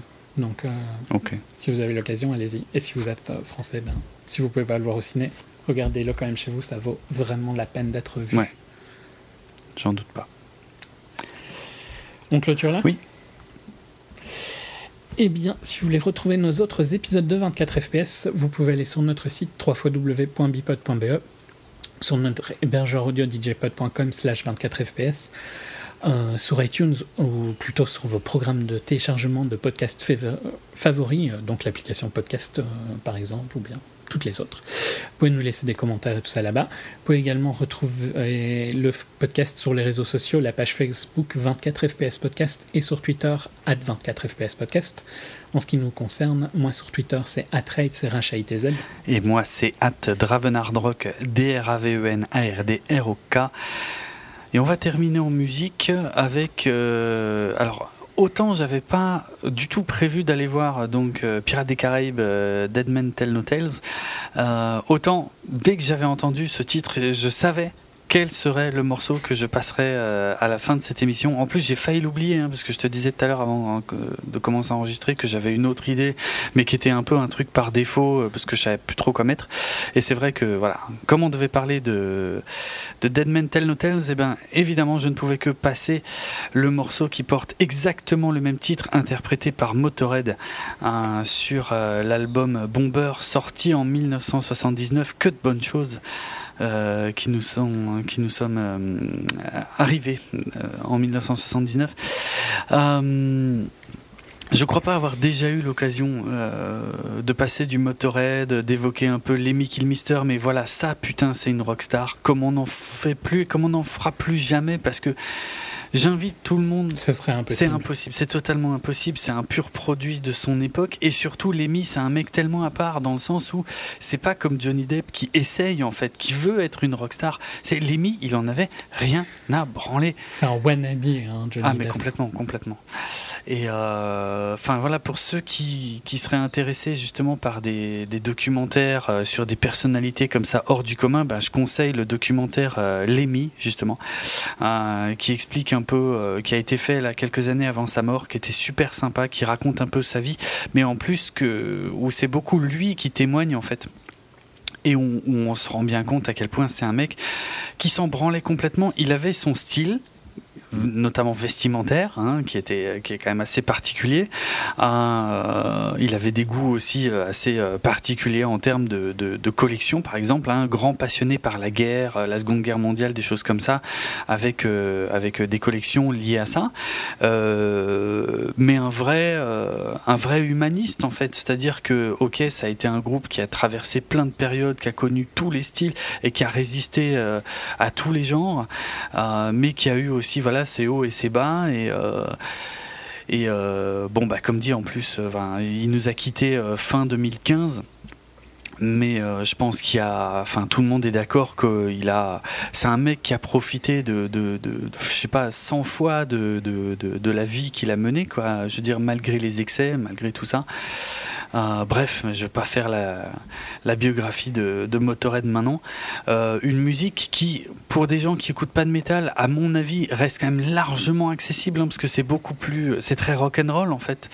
C'est plus hard rock qu'autre c'est ouais, c'est plus hard rock. Même moi, j'aime, moi, moi, j'aime bien, que je suis quand même vraiment assez anti-métal. Mhm. quoi. Et euh, voilà, à mon avis, il faut sortir un peu de, de Ace of Spades, qui est leur morceau culte, ok, qui est excellent, mais je veux dire, euh, il y en a d'autres, il y en a plein d'autres. Euh, donc euh, là, on est sur l'album Bomber, qui est euh, considéré comme l'un des trois meilleurs albums du groupe, euh, la fameuse trilogie justement Ace of Spades, Overkill, Bomber. Euh, alors que le groupe lui-même considérait l'album Bomber euh, finalement comme assez décevant. Euh, notamment comparé à, à Ace of Spades. Mais euh, voilà, un, titre en tout cas, Dead Men Tell No Tales, qui était justement euh, un, le premier morceau ouvertement anti-héroïne, je parle de la drogue hein, bien sûr, euh, qu'avait écrit Lemmy Kilmister, euh, puisque malgré tous les excès justement que le monsieur a pu pratiquer, euh, bah, y en a bien un euh, contre lequel il s'est toujours euh, élevé, c'est bien celui de l'héroïne parce que il, a perdu en fait beaucoup de gens autour de lui qui tombaient à cause de l'héroïne. Euh, donc j'irai pas jusqu'à dire que Lemmy Kilmister était anti-drogue, hein. peut-être. Non, mais bon, s'il y a bien un truc que je pense que même, même des connaissances qui euh, sont plus que libérales avec leurs utilisations, Mhm. s'il y a bien un truc que je ne ferai jamais, c'est de l'héroïne et eux sont du même avis. Ouais, ouais, non mais. Donc tu nous passes euh, Golden Brown euh, au début de l'émission si tu clôtures par Dead Man's No Tales. Euh, non, mais enfin je sais pas ce que c'est. Stranglers. Ah, des stra- ok, alors, T'as- je- pour le coup je connais moins bien, mais si tu veux, ouais. Ok. Euh, parce que euh, ça parle vraiment de l'héroïne là pour le coup. Ok, bah écoute, je mettrai, je mettrai ça alors au début. Ça marche, pas de problème. Euh, C'est pas, c'est vraiment pour le fan. hein, Non, mais il n'y a pas Mais c'est parce que t'es es allé sur l'héroïne que je, Ouais, ouais. je dis ça. aucun problème. J'avais pas d'idée précise pour le début de l'émission. J'aurais mis un jingle à la con. Bah voilà, à la place, il y aura ça. Ok, nickel. Euh, bon, et donc on finit avec Dead Men Tell No Tales, qui est euh, donc euh, le morceau d'ouverture de l'album Bomber, sorti en 1979. Ciao tout le monde, à très bientôt. Salut.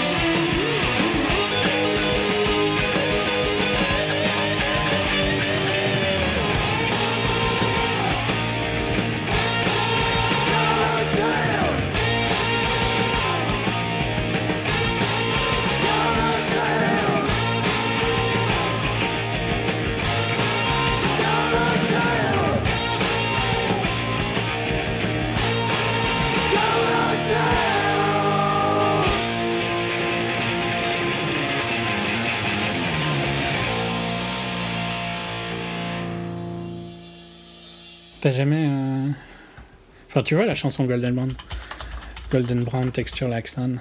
Ok. Non, bah oui, je vais avoir l'air con. hein. Je connaissais pas le titre, mais euh, effectivement, je connais bien sûr la chanson des Strangles. Ok. Ouais, bah, c'est c'est une bonne idée.